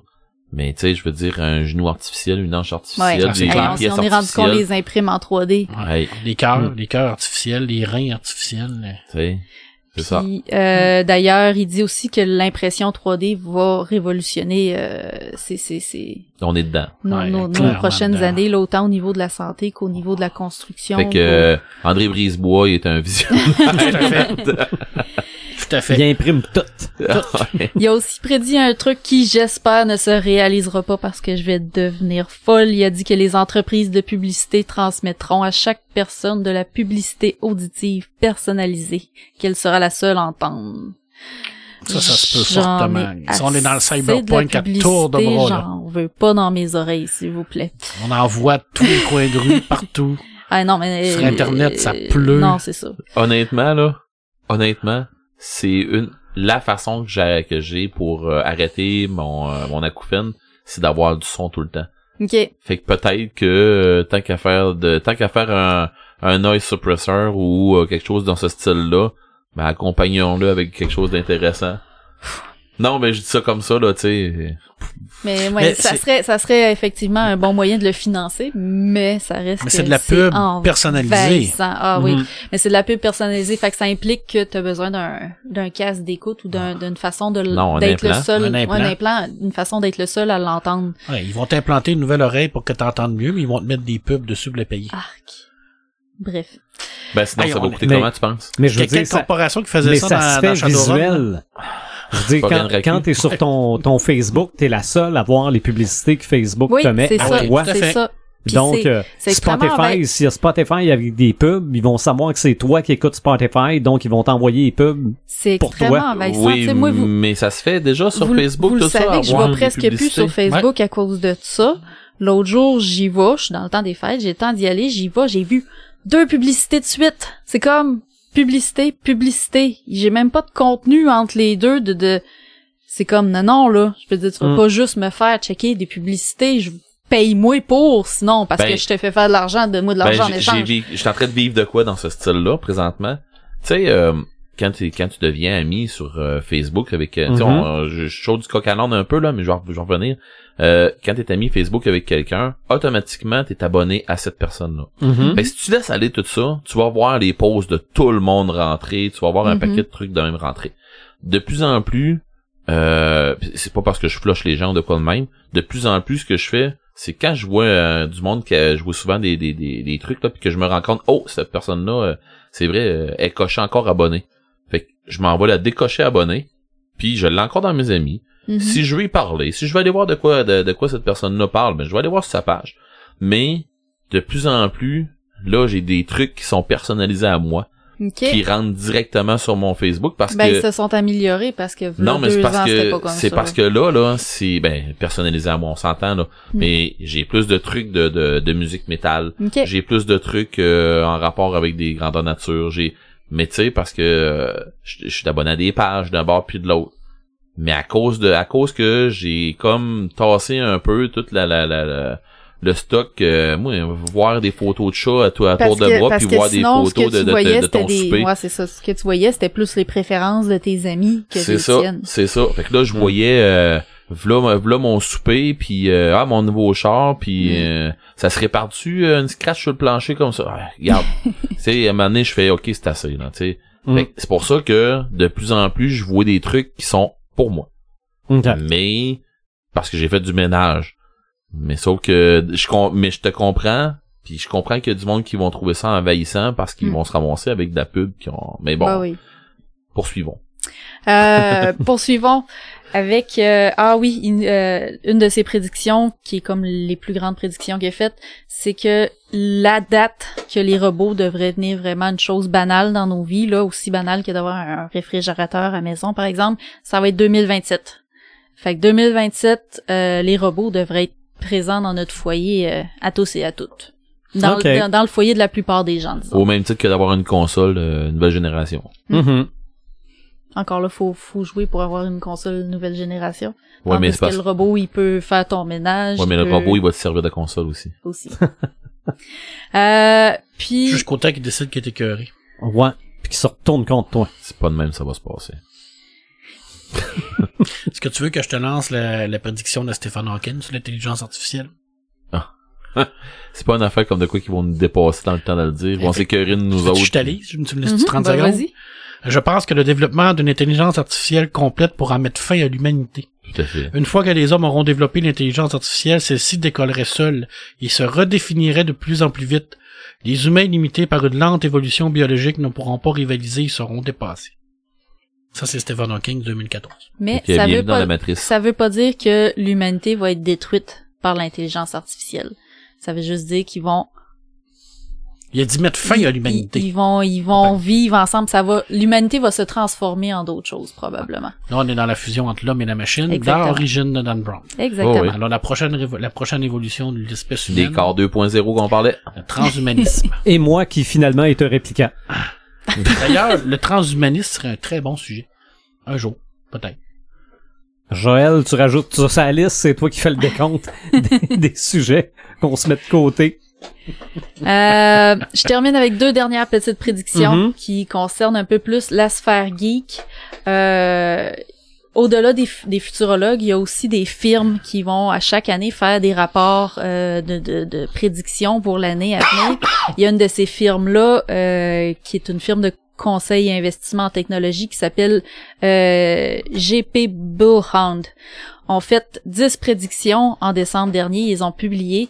Deux de ces prédictions-là, il y en a une qui disent que Netflix va voir apparaître un concurrent primordial dans tout le, le, le lot de, de, de concurrents de plateformes de streaming qui existent.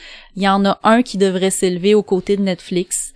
Euh, ils peuvent pas prédire lequel, mais on va voir vraiment deux gros joueurs euh, Mhm. euh, dans, dans, dans notre offre cette année, euh, Ne- Netflix puis un autre. C'est difficile à prédire parce qu'il y en a déjà qui commencent à pâlir, mais ça, on pourra Ouais. Ben, je vais en, vous en parler. parler de ouais. ça. Mm. Puis euh, l'autre prédiction qu'ils ont faite concerne le jeu vidéo euh, en streaming, qui disent que ça va prendre beaucoup plus d'importance et ça va aller chercher beaucoup plus d'adeptes. Euh, Moi, je- ça c'est dommage. J'ai vu, pas- moi, disparition des consoles d'ici 10 ans. Ça pourrait, ça, ça pourrait être ça une fort un peu, de mais- ça. Je trouve ça fort, mais c'est pas impossible. Mm. Non, mais tu joues avec quoi? Ça te prend toujours bien quelque chose pour jouer? Tu joues Tu joues En sur ligne, Internet. Ouais.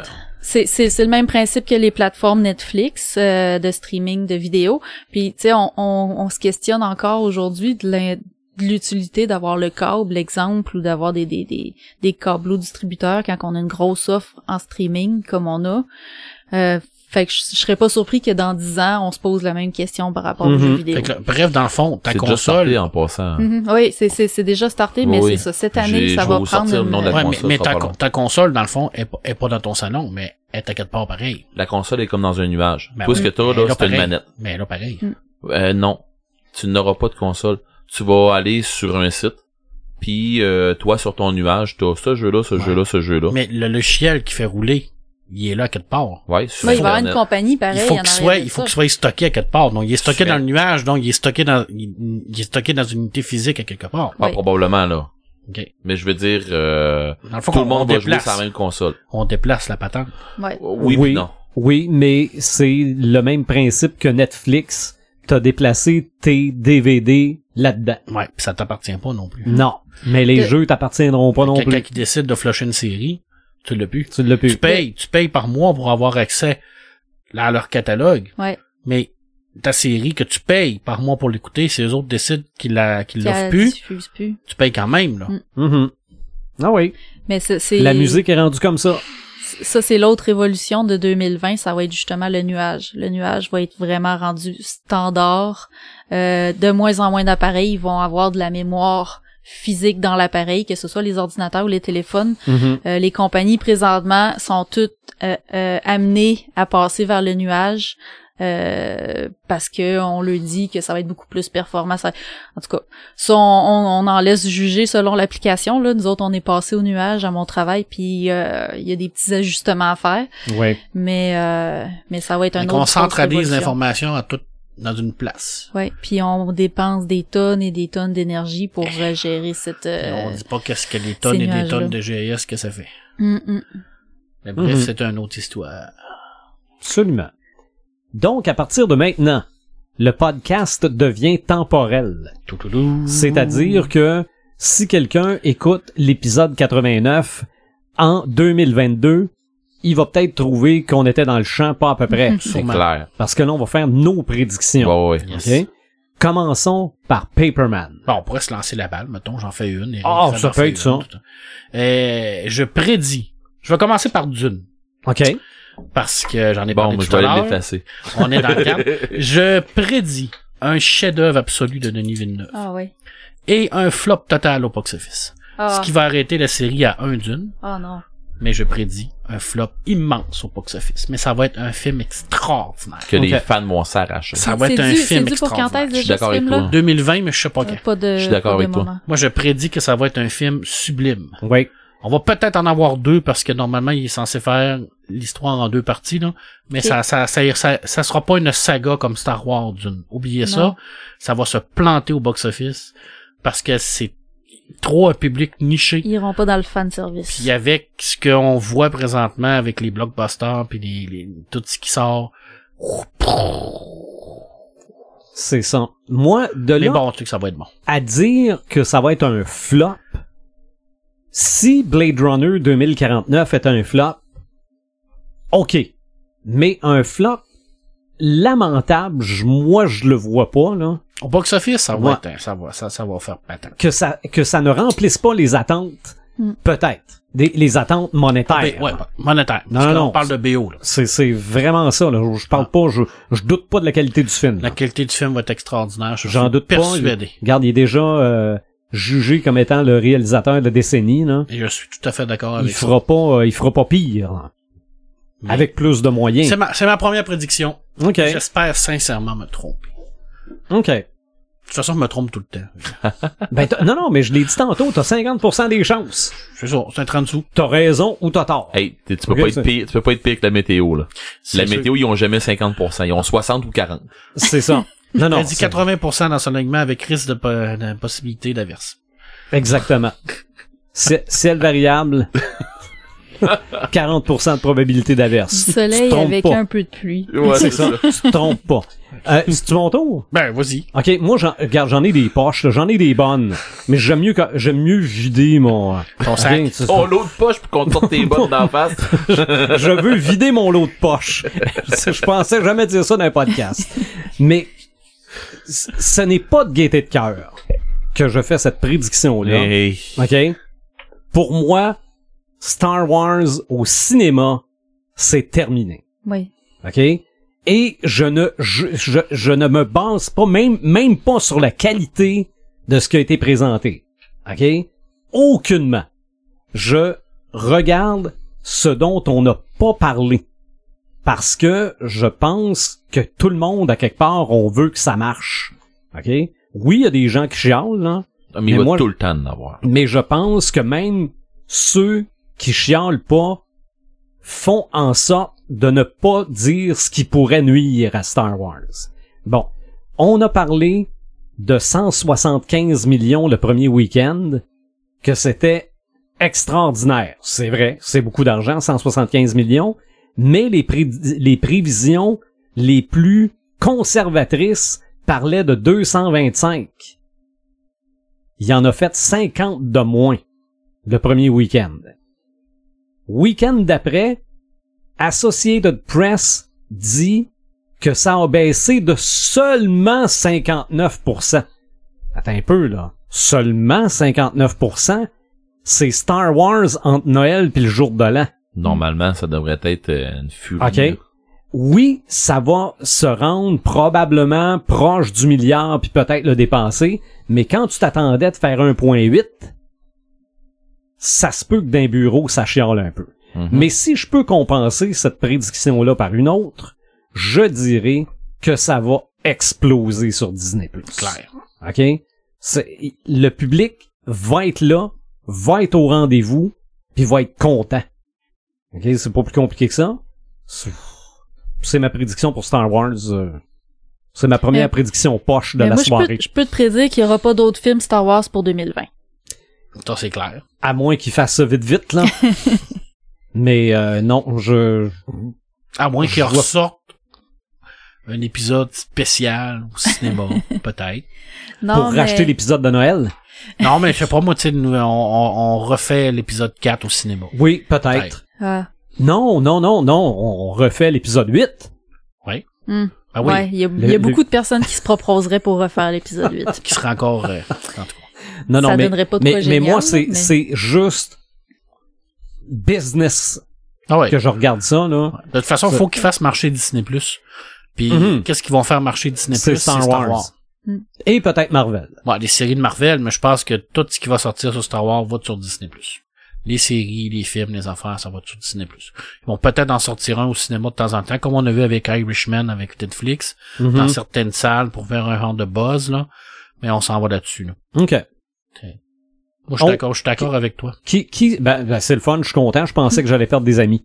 Ben non. Euh, ben non. Ben, je vais t'en faire une, moi. Ben, je- non, ben, je vais t'en faire une sur Disney Plus quand on va arriver tantôt. Non, mais vas-y, Non, mais euh, vas-y, enchaîne avec celle-là. Ben, ok.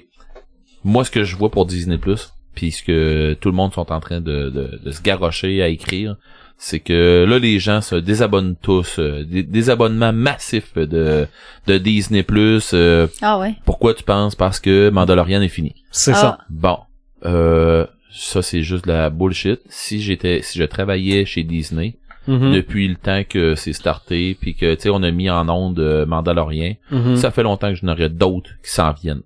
Du stock en préparation, parce que c'est pas vrai que ces gens-là, ils ont fait un guess en disant, en tout cas, si c'est ça, euh, ils sont en train de scraper euh, mes, mes idées que j'ai depuis euh, que, que j'étais enfant, là.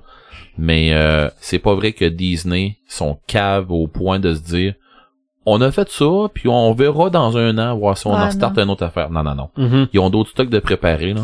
Mais, mais je, com- je comprends l'idée des, des abonnements massifs parce que si- il y en a probablement qui se sont abonnés uniquement pour ça, Ouais. puis que autres les Marvel ils s'en foutent, puis que Ben oui. le reste ils s'en foutent, puis tu sais qui se désabonnent en attendant une prochaine affaire de Star Ouais, Wars. C'est ça, parce que c'est un avantage du streaming. Ben, ils c'est parce font ça avec Netflix, puis ils font ça avec Amazon Je, je vois pas pourquoi qu'ils ils, ils perdraient leur argent pour écouter des trucs ça, qui les intéressent ça- pas nécessairement. ça. Ça fait une bonne nouvelle. ça. Sauf que, sauf que, ce qu'il faut se dire, puis ça c'est une prédiction que n'importe qui peut sortir un peu là. Ce qu'il faut se dire là, c'est que dans- moi dans les débuts que j'ai commencé à écouter Amazon Prime, je trouvais que c'était merdique parce que je trouvais Mhm. qu'il y avait donc ben à rien. Mhm. OK, il y avait donc ben à rien, puis il y avait rien de bon, puis c'était tout juste de l'anglais. Presque juste de l'anglais ou des affaires qui ont comme pas de sens. Fait que là, puis là t'écoutais juste Netflix, puis au début Netflix, il y avait pas grand-chose d'accessible, puis il y avait en tout Il y cas, a pas c'était- grand chose en français. il y avait non plus. pas grand chose en français, puis bon, maintenant Netflix c'est rendu quoi? C'est rendu la plateforme. Ouais. Là, t'es rendu avec Amazon qui ont fait Ah ouais, tu fais du cash de même, toi je fais quoi? Moi je ben je m'accote. Là, t'as la plus grande machine à faire du cash, selon moi, au monde, OK, qui est Disney, Pis ça, c'est de loin en avant de bien d'autres affaires, là. Je, je vous dis, là, si Disney décide de faire de la porn, là, ils vont dépasser n'importe qui. Tu parlais d'avoir un gouvernement mondial, là. Si Disney se garoche dans la porn, c'est fini. Il y a plus personne qui va décider rien, c'est Disney qui va tout décider. OK. Je vous, en tout cas, C'est pas, tellement vrai, pareil. mais c'est vrai Non, mais c'est parce que là, là, je vois toutes les princesses, là, dans ma tête, là. Ah, mais t'as peu, là. hein. Pourquoi t'as dit ça, Oh, Red? boy. Mais ça, mais ça, euh, on va voir sur des sites et c'est déjà, c'est déjà Ouais, fait. non, non, mais. c'est déjà euh, tout fait. Ouais, mais les Euh, plus belles, c'est les vraies. Oui, mais c'est, en tout cas, euh, bon, mais, on, je- mais on a mais- souvent dit que ce qui faisait avancer l'Internet, c'était la porn. C'est- Je sais. Fait que mélanger un méga géant comme pas, Disney, pas juste Internet. Hmm. Tout. Tout. Mais bon, euh, fait que ma, vraie, ma, ma- ma prédiction à propos de ça, c'est, juste que je te, je te rejoins. Tu prédis que Disney va se lancer dans le porn. Non, non, c'est pas ça que j'ai dit, c'est pas ça que j'ai dit. Bon, Faut faire on attention peut à ce qu'on dit ça au montage? Non. bon, ok, euh, non, euh, c'est, ça, c'est pas, c'est pas ma prédiction. Moi, ce que je dis, c'est que euh, Disney ont vraiment du stock qui s'en viennent, puis il y aura Oui. pas rien qu'une série cette année, puis ils vont aller chercher euh, des old-timers comme euh, Marc et moi, puis ils vont aller chercher autant avec des séries, puis je parle pas juste d'animé, là. Je parle zéro d'animé, je parle du, euh, du real stuff, là, tu sais, euh, comme Mandalorian, des comme Oh, ça.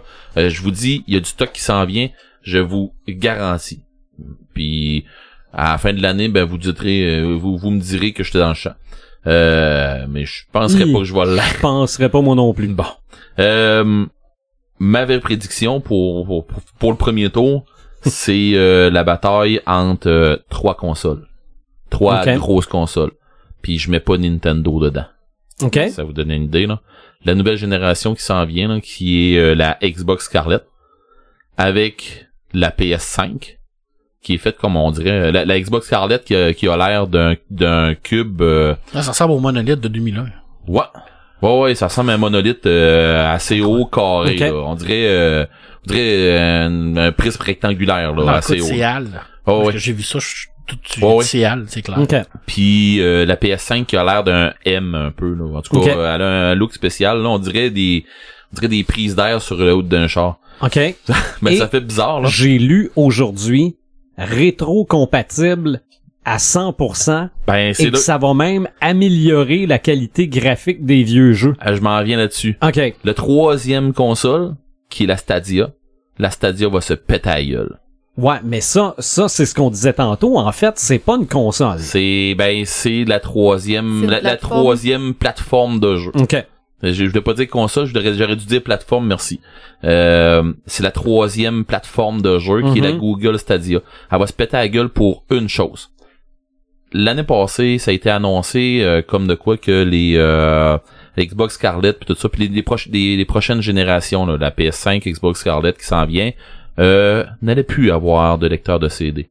On en aurait plus besoin de CD. Mhm. Fait qu'il y aurait plus rien qui serait physique, on pourrait plus rien acheter de physique pour mettre en- dans, dans notre console, ça serait fini. Et tout à coup, euh, quand que euh, puis je me trompe peut-être dans ce que ce que ce que je dis là, là, j'ai pas assez science infuse, puis il y a tellement de, de news qui arrivent d'un bord puis de l'autre que moi ce que j'avais lu c'était ça. Et que euh, à un moment donné, PS5 on dit ben allez-y Xbox, euh, mettez-en pas de, de lecteur de, de, de CD dedans. Il n'y a pas de problème. Nous autres on va en mettre un.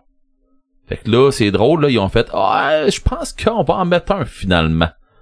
Fait que, tu sais, c'est- la, la grosse bataille là, de savoir là, est-ce qu'on met tout en streaming? Est-ce qu'on met tout en achat euh, virtuel?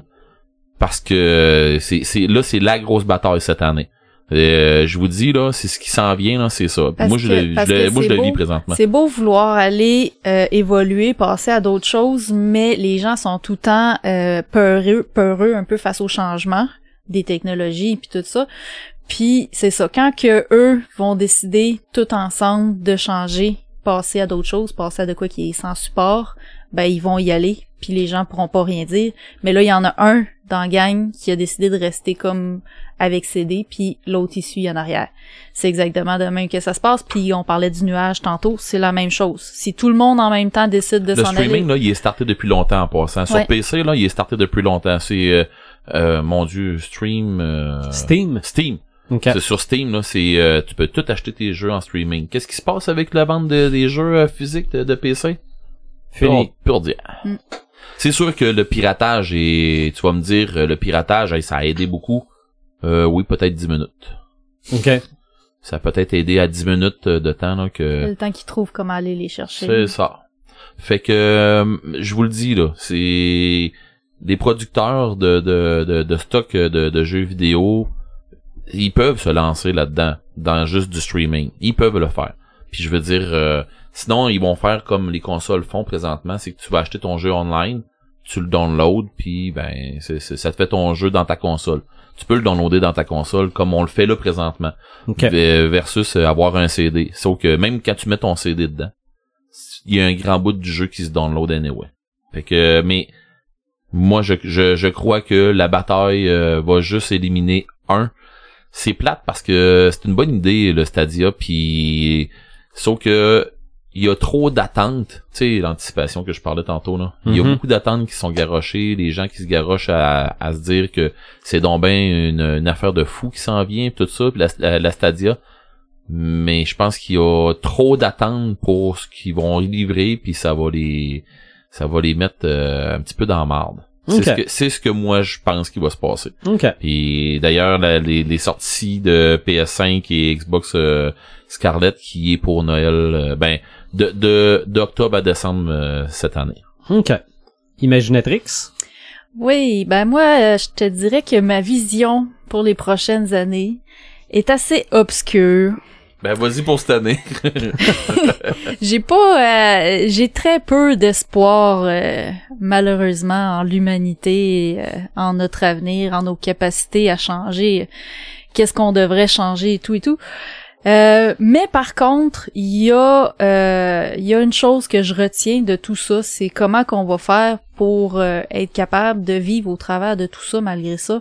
Et selon moi, c'est grâce à la culture pop. Mhm. Euh, c'est c'est c'est c'est vraiment ça qui va nous nous nous réconforter, qui va être comme un espèce de de, de une bouée. une bouée qu'on à laquelle qu'on va pouvoir s'accrocher pour euh, pour pour fuir la réalité puis euh, puis euh, une- Un geek, ça va devenir une nécessité. exactement puis euh, puis il y a une de mes prédictions pour cette année que je pense qu'on va peut-être voir émerger dans la littérature, c'est un genre qu'on appelle le solar punk. C'est euh, c'est un genre qui, euh, à l'inverse des dystopies qui sont justement très très négatives puis très sombres, euh, c'est des, des c'est de l'anticipation qui est vue d'une façon plus positive. C'est plus des utopies un peu si on veut. Puis fait que c'est c'est c'est un, un nouveau genre qu'on devrait voir. euh, il existe déjà, mais on devrait le voir comme plus régulièrement. On Il devrait est voir. encore underground présentement. Ouais. OK. Puis euh, j'espère, As-tu des j'espère. exemples? Non, j'ai pas d'exemple à te donner. Star Trek. pas non plus. Hmm, Star Trek, c'est pas une... certaine. Non, C'était une utopie totale, Star Trek. Oui, mais c'est positif. Je suis pas C'est un clairement fan de, positif. Solarpunk de bord. Mais non, Star Trek, je te confirme, c'est pas du solar. Il y a rien de punk dans Star Trek. Non, il y a ça, par exemple. Puis, euh, puis bref, j'espère sincèrement euh, avoir l'occasion d'en lire en 2020. Fait que euh, je te dirais que pour mes prédictions, ça fait pas mal le tour parce que je veux pas tomber dans dans qu'est-ce qui est sombre et décourageant. OK. Euh, Deuxième tour, Paperman. Moi, c'est pas une prédiction, j'en ai d'autres, mais c'est un souhait. OK. Pour faire du pouce sur ton idée de Star Wars. Moi, je souhaite que Star Wars au cinéma revienne. Et je souhaite, personnellement, qu'on aille une belle trilogie sur Qatar, Night of the Old Republic, réalisée par Ryan Johnson, qui nous a donné le très bon Ok. épisode 8.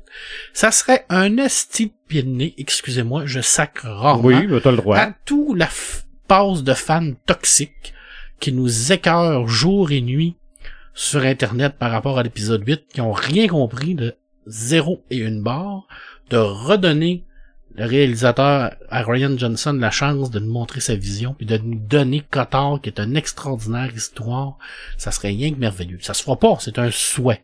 Mais c'est un souhait. Mais c'est quelque chose que j'irai voir.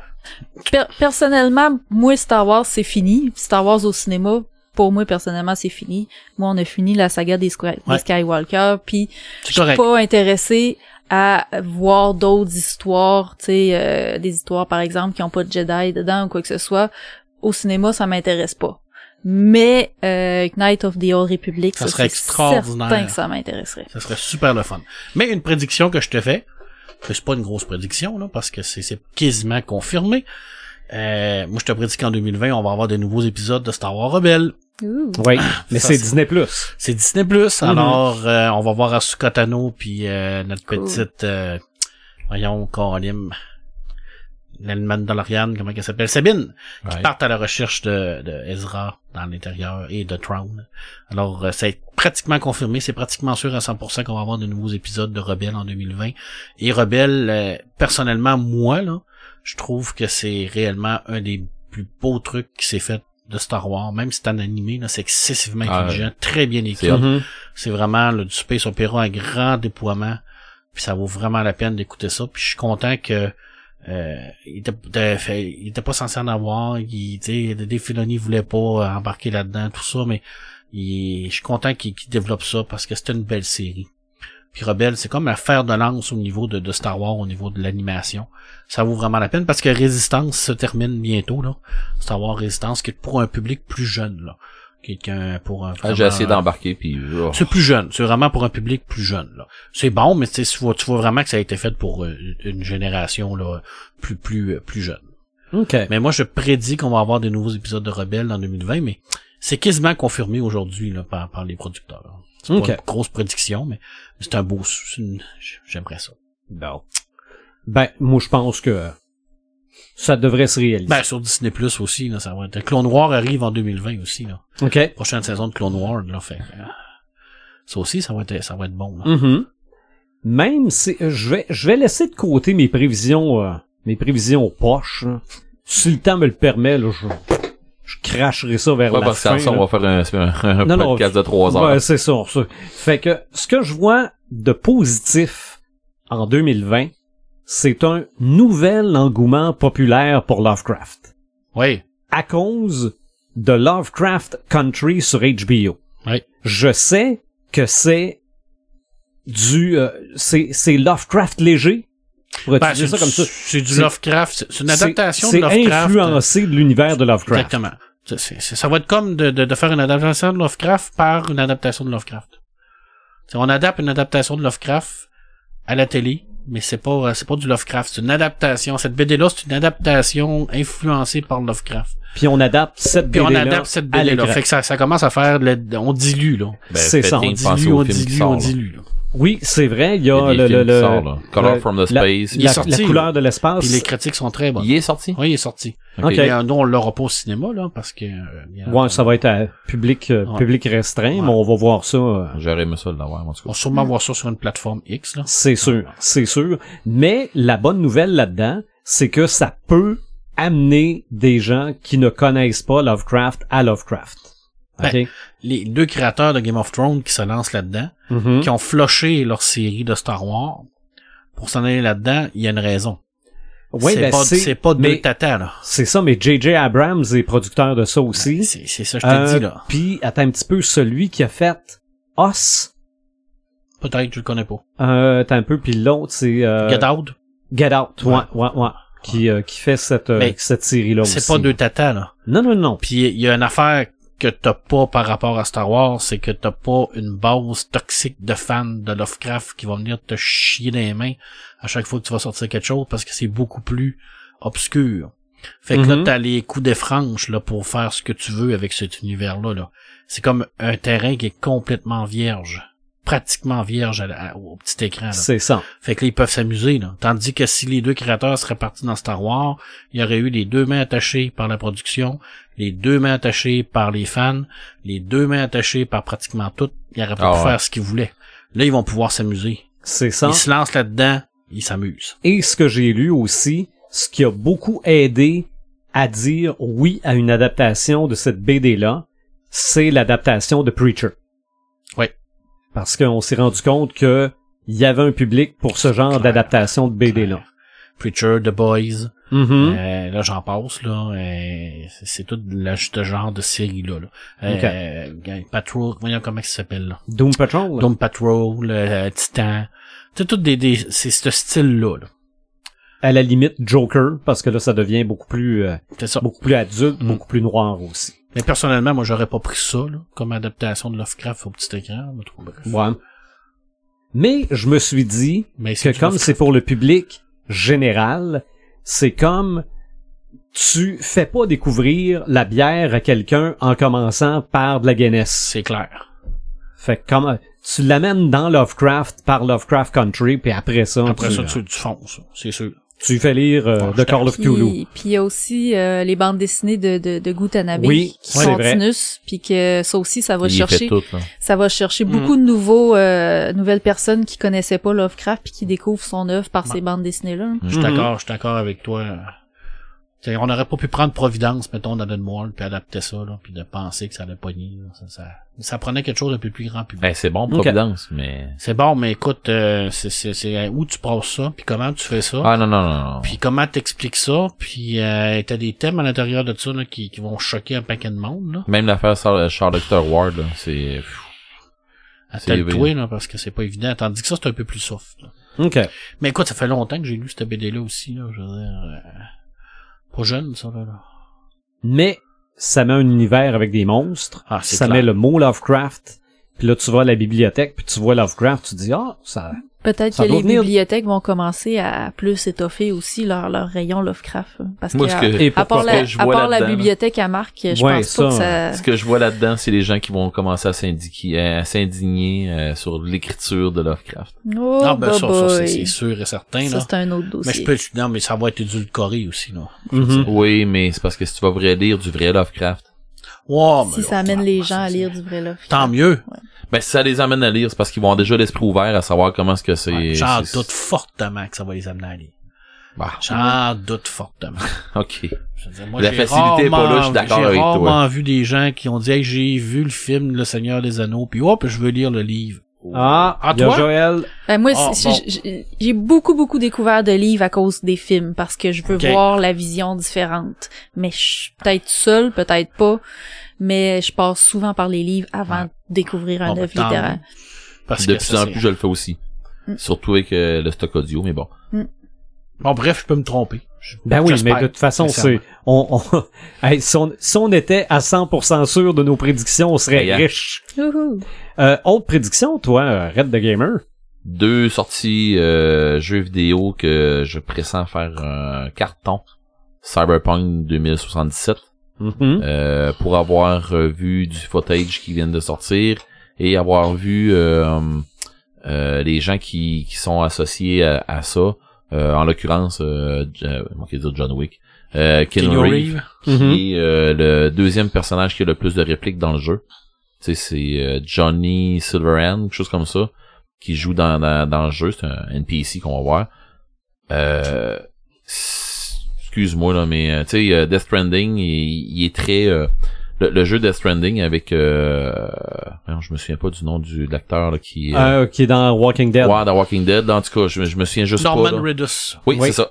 Bon, ben, avec lui, euh, beaucoup de monde euh, tripe sur ce jeu-là. La seule affaire, c'est qu'on dirait que c'est comme euh, Undercover un peu, là, tout ça. Puis, tu sais, il y a pas de... de il y a pas de euh, diffusion là, d'émotion qui, s'est- qui est sortie de là encore. Mais Cyberpunk, c'est attendu. Ça fait, mais donc ben du temps. Mais comment ces gens-là font pour vivre avec cette pression-là? Ça doit être extraordinaire d'être producteur de ce jeu-là, puis être concepteur de ce jeu-là, parce que ils se font pas attendre avec un brick pis un fanal, là. Ils se font attendre avec un bazooka, là. Oh, ouais. Mm. C'est Ah, épouvantable. puis Écoute, je suis pas gamer, que- moi, puis Attends-toi parce qu'on va torturer les bouts qui vont retomber après. Ah, ça là. va être épouvantable. Euh, S'il faut que le jeu soit mauvais, là, Oh, c'est la mort de la compagnie. Ça, euh, oui, ils, ils se tirent, euh, ils se tirent pas une balle dans le pied là. Là, ils sont, ils vont avoir une corde autour du cou, puis ils vont avoir un tabouret en branle là. Fait que c'est ou pas donc que ton tabouret il se se stabilise, puis tu t'enlèves ta corde avec ce jeu-là, ou ben pas donc, tu viens de sacrer le dernier coup de pied pour euh, te prendre avec. Fait que c'est un ou l'autre, mais je prédis que ça va être euh, une tuerie Ça ce fait jeu-là. trop longtemps Ok. qu'ils travaillent Ouais. Euh, quasiment au même titre que quand il sort un jeu de, de, de Blizzard. Ouais. Quand Ouais. il sort un jeu de Blizzard, c'est long, mais ça, Ça vaut la finit, peine. ça finit tout le temps chef d'œuvre. Euh, puis l'autre jeu que je pense qu'il va être euh, vraiment une autre affaire, une autre grosse affaire. Ben il y en avait deux là, en- que je mets avec ses quoi là. Euh, Last of Us euh, deuxième partie. Oui. Ouais. C'est c'est pas pas que j'ai des grosses attentes, mais ils ont pas le choix d'accoter la première. Fait que euh, va falloir qu'ils voient. Puis l'autre c'est euh, Skulls and Bones qu'on avait déjà sorti, que j'avais déjà parlé. C'était un jeu, euh, euh, un jeu de pirates. Puis qu'on avait déjà jasé pendant un podcast sur les pirates. Tellement bien fait les cinématiques, ce qu'on voyait, puis il disait que c'était pas des cinématiques, c'était du gameplay. Fait que ce que je voyais, je me disais, oh yeah. Fait que c'est vois donc ça va être très pointu comme jeu, mais avec les, les consoles nouvelle génération qui s'en viennent, je prédis que ces jeux-là vont défoncer. OK. C'est ce que je prédis. Mhm. Imaginatrix. Euh, ben moi, dans le fond, je ferai pas une euh, une prédiction pour la, la prochaine, mais c'est plus euh, une tendance que j'ai observée en en 2019 puis que je pense qu'il s'en va vraiment sur une bonne lancée pour 2020. Euh, c'est la diversité dans les séries puis dans les films. euh, qu'on voit de plus en plus, euh, que ce soit euh, au niveau de l'égalité homme-femme, que ce soit au niveau des, des, des rôles qu'on accorde à des personnes d'ethnies différentes. Euh, on met en avant des, des, des couples euh, non non hétéro euh, hétérosexuels. Sérieusement là, je trouve que ça vient beaucoup beaucoup ajouter euh, à l'offre des intrigues en général qu'on peut voir dans, dans- à la télé, puis ça normalise aussi cette diversité là qu'on Mhm. devrait comme tu sais on la voit dans notre quotidien, fait que pourquoi qu'on la voirait pas non plus à la télé puis puis dans les films? Puis ça euh, je trouve ça vraiment cool, puis je pense qu'en en 2020, on s'en va encore plus vers là puis on va voir vraiment plus la normalité, notre normalité à nous s'établir au, au, au cinéma puis à la télé. Ouais. Puis ça, je trouve ça très cool. Mhm. J'avais cette réflexion-là avec ma conjointe Sophie. L'autre soir, on écoutait Aliens 86. James Cameron, réalisateur canadien, qui est un réalisateur qui a toujours mis les femmes à l'avant-plan. On a rien qu'à regarder sa filmographie. Et je me disais, pourquoi qu'en 86, quand un film sortait, c'était pas le premier, où ce qu'il y avait une femme à la tête, parce qu'on s'entend que le personnage principal de Alien et de Aliens et de Aliens 3 et ainsi de suite, c'est une femme. Ça dérangeait personne. Ça ne faisait pas scandale.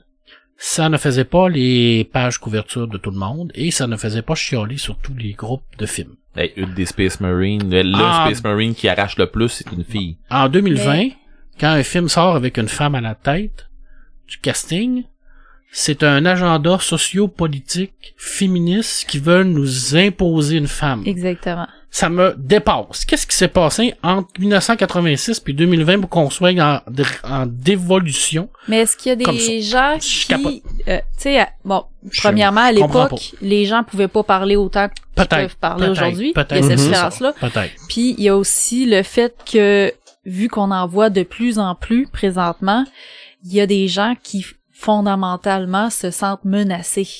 Par ça. Peut-être, ouais. Que eux, eux, ils voient tellement ça comme, je veux dire, comme n'importe quelle espèce de, de- d'invasion qui peut, qui peut avoir Mm. lieu. Tout le monde se sent menacé par ça. Ben, il y a des hommes qui, eux, voient la montée des femmes, puis pensent que les femmes veulent les dominer, veulent les surplanter. Puis alors que c'est pas, c'est pas le cas du tout, là. J'en ai venu à cette réflexion-là. Mhm. Puis je m'en souvenais à la réflexion que James Cameron, Colin, il a toujours mis les femmes à l'avant-plan. Oui. Oui, On parle vrai. de Terminator, euh, Terminator 1, Terminator 2, c'était c'était Linda Hamilton. Ouais. Alien, c'était Sigourney Weaver.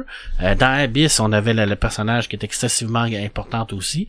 Puis quand même, je, je- je me suis dit, t'as parfait, oui, hein, c'est euh, même même même dans le Titanic que je déteste euh, à m'en confesser, ben, le personnage principal, c'est- c'est rose. Oui. Absolument. C'est rose, mon petit Jake, ce film. Mais c'est que là, présentement, on a aussi une mode. Ah ben oui, ça de la la- mode, il y en a tout le temps. C'est ça, mais une mode, ça finit par taper sur les nerfs. Ouais, c'est vrai. OK? Fait que là, regarde, y a personne qui chiale sur Wonder Woman. Bon, il y en a eu. Oh! En tout cas, peut-être. Mais pas parce que c'était une femme, là. Tu pouvais pas mettre un homme à Ben la là, place ça de Wonder bien- ça Woman, serait là. compliqué, un petit peu. là. OK? Mais... Captain Marvel. J'ai, j'ai parlé dans le pré-show, là, de, de, de Men in Black. Regarde, Men in Black, c'est pas le fait qu'ils ont mis une fille là, là. C'est qu'ils ont mis une fille là pour dire pourquoi que ça s'appelle les hommes en noir. Mais il y en avait une fille dans le premier, en plus. Euh, Ah oui, il y en avait pro- plus. Probablement. Elle était là pour se faire cruiser par un gros colon qui remettait à sa place. C'est, c'est ça qui finit par taper. OK? James Cameron, il a pas mis de fille à l'avant-plan pour justifier le fait qu'elle était une fille. Il l'a mis là. Mm. OK? Puis c'était bien correct. faut. Ouais, Ses c'est ça héros, faut. pas be- euh, son- ses héros ont pas Elle- besoin. elle a ses pas héroïnes, besoin ça de dire. justifier puis ça. dire hey euh, moi je mets des affaires d'hommes parce que ça me tente. Non, regarde, elle est là. Mais là là, depuis qu'ils ont annoncé dans les publications que euh, Hunger Games fonctionnait, donc des films d'action, les filles vont voir ça. Mhm. Faisons des films d'action pour les filles. C'est devenu malheureusement une mode. Ouais, mais c'est la même affaire des années 80 où on avait des films d'action où ce que les gars allaient voir des gros monsieur muscles. Avec Sylvester Stallone, Arnold Schwarzenegger, puis ils en faisaient à tour de bras. Ben ouais. C'est la même mode. Est-ce que ça Mhm. m'a sapé ses nerfs, cette mode-là? Non, mais le, le problème, c'est pas qu'ils ont fait des films d'action pour les filles. C'est qu'ils ont c'est qu'ils ont fait des films d'action en mettant des filles à la place des gars. OK? Puis là, je reviens à Ghostbusters, là, mais ça, regarde. Ouais, Il y a du monde que ça a fait chier. Il y a personne qui a chialé sur Tomb Raider. Non. Non. C'était pas bon, Tom Raider. Ben, peut-être. Mais Ben ça, moi, bon, le de dernier toute façon. Tomb Raider, euh, moi, je l'avais bien Toi, tu aimé. l'avais bien aimé, toi. Ouais, mais Ouais. mes filles, j'étais allé voir avec mes filles, puis mes filles, ils l'ont bien aimé. Je trouvais qu'elle était plus euh, réelle que Oui. qu'Angelica Jolie, Mm. qui faisait un peu plus plastique. Oui, oui, ben, absolument. Mais regarde, euh, on était dans le- filles, on était dans le Tomb Raider en On était dans le- polygone, là. dans le cliché, Ouais. là. mais ouais, mais c'est ce que mes filles ont trippé le plus aussi. Ah. Mhm. Parce Mais que ça avait oui. l'air de la fille, la, la, la fille d'à côté, là, la voisine d'en face, là, que... D'une vraie. Il pouvait Ouais. plus s'identifier à ce personnage-là que, Ouais. qu'au personnage classique. C'est ça. Ouais. Euh, on était rendu où, là? On, revenait Ben, à il m'en reste un. OK. Puis après ça, Moi- je vais arrêter. aussi, là, moi aussi. Ben, j'en ai pas en littérature que je, je, je- ça, ça serait comme un peu trop euh, underground là, puis je pense que je perdrais full de monde là. Euh, 2020, je prédis que le film de l'année va encore être un film de Christopher Nolan avec Tenet qui va sortir. Si vous avez pas eu la chance de voir cette bande annonce là, allez voir cette bande annonce là parce que tout, Lequel? Tenet, T-E-N-E-T, c'est un, un, Euh. mot, un, poly, euh, voyons, un polygramme, un mot qui se lente le- en, en, en. Qui Palindrome. Palindrome. qui se lit des Je deux sais côtés, pas ouais. de quoi ça va parler. J'ai aucune idée c'est quoi le scénario. Allez voir la bande-annonce. Cette bande-annonce-là est parfaite parce qu'elle ne dit rien. Elle n'explique rien. Tout ce qu'elle fait, c'est qu'elle vous fait monter la pression. La musique, l'ambiance, l'intelligence. On sait pas de quoi ça parle. On pense que ça va probablement être un genre de, de, de, système de remontage dans le temps, mais avec Nolan, on sait jamais. Il va encore nous sortir un putain de chapeau. Un lapin de son chapeau, cet homme-là. Si Denis Villeneuve est le réalisateur de la décennie, moi je dis que Christopher Nolan est le meilleur réalisateur de sa génération. Avec tout ce qu'il nous a sorti, Inceptions, euh, Shutter Islands, Interstellar, et là il nous revient euh, avec ce film-là qu'on on n'entendait pas. Ping Bang, il nous met ça pendant Star Wars, Rise of Skywalker, Animax, six minutes de pré- de, de, de, de- d'extrait de son prochain film. Je vous donne ça en cadeau. Envoyez, prenez ça, mes amours, puis go, partez avec ça. Allez voir la bande-annonce. Je prédis que ça va être le film de 2020. OK. Ouais. Ben, moi Peut me, aussi, trom- peut me tromper, là, mais... moi aussi, je vais, je vais- je- je- j'ai gardé le meilleur pour la fin. Je prédis qu'en 2020, le podcast décrinqué passe à une autre vitesse. Ouais. C'est pas plus compliqué que ça. Moi, je, je, je, ça, c'est même pas une prédiction, c'est une prémonition. C'est mes tripes qui me disent ça. J'ai rien de logique, de statistique. Après, on dirait, que on dirait que c'est quelque chose qu'on sait Mais, pas. mais je Non, pense même qu'on pas. on va tous travailler à, à Ouais. amener ça à un autre Non, niveau non, c'est- année. moi, je pense qu'on est, on est dû. Hmm. C'est toi. Je sais pas plus long que ça. Je Ok. peux me tromper, j'ai 50% des chances d'avoir raison. Ben, le pire, Mais- ce que- pire et- qui va arriver, c'est qu'on va rester à la même vitesse, qui est quand même pas pire. Qui- Ouais. Non, non, euh, c'est- on a, on n'est jamais resté à la même Non, vitesse. c'est sûr. On aurait-tu pensé On il y accélère. a un an qu'on par- qu'on parlerait de prémonition? Non, non. Ça, c'est comme... euh, ou de c'est- Barbie. c'est comme, c'est comme accélérer tranquillement pas vite pour atteindre la vitesse de la lumière. Oui. À un moment donné, mais on va arriver tellement proche de la vitesse de la lumière qu'on va remonter le temps. Ou Puis on va revenir à notre premier épisode. puis il y a quelqu'un qui va dire autour de la table, hey, on pourrait faire ça en public autour du fou de brossant, puis il y a quelqu'un qui va dire, tu fous de Chris, Mm. on n'entendra rien. En tout ça cas, qui- où on va entendre trop. J'ai un feeling que ça marchera pas. I have a bad feeling moi, about this. Moi, j'ai un feeling que ça a marché. Euh, une autre prédiction, Red?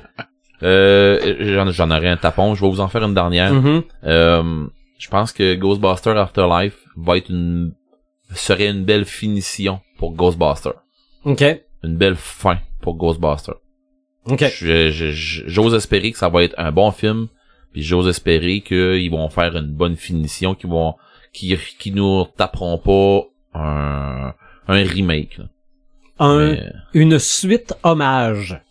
ouais, mais tu sais, je veux dire, euh, Parce que ça aussi, c'est rendu une mode. ouais. Mais bon, mais euh, c'est ce que c'est ce que préquels, je tout est une mode, de toute façon. Oui. Oui, mais Afterlife, c'est pas un préquel. C'est censé être la suite, logique. C'est la suite Ouais. logique après plusieurs années. La suite logique des, du- des films avec les, les gars là, au début. Là. Mhm. Fait que... euh, Sauf un, malheureusement, qui, qui est. C'est ça. Mais C'est ça. Mais c'est le dernier grave. Halloween était aussi la suite logique du premier, puis c'était Ouais. un- une suite hommage. Ouais, mais il y, a, euh, il y a un autre Halloween qui s'en vient cette année. hein. Ouais. Ah oui? Kill. Oh, oui, il y en a deux autres qui s'en Ah, en tout cas, tant qu'à moi, mais bon. euh, moi, ça s'arrête là. Sinon, j'avais Ouais. Dune euh, comme toi qui venait me chercher beaucoup, Ouais. beaucoup, beaucoup. Dune, ça va être un événement, ça va être un événement de C'est ça. 2020. OK.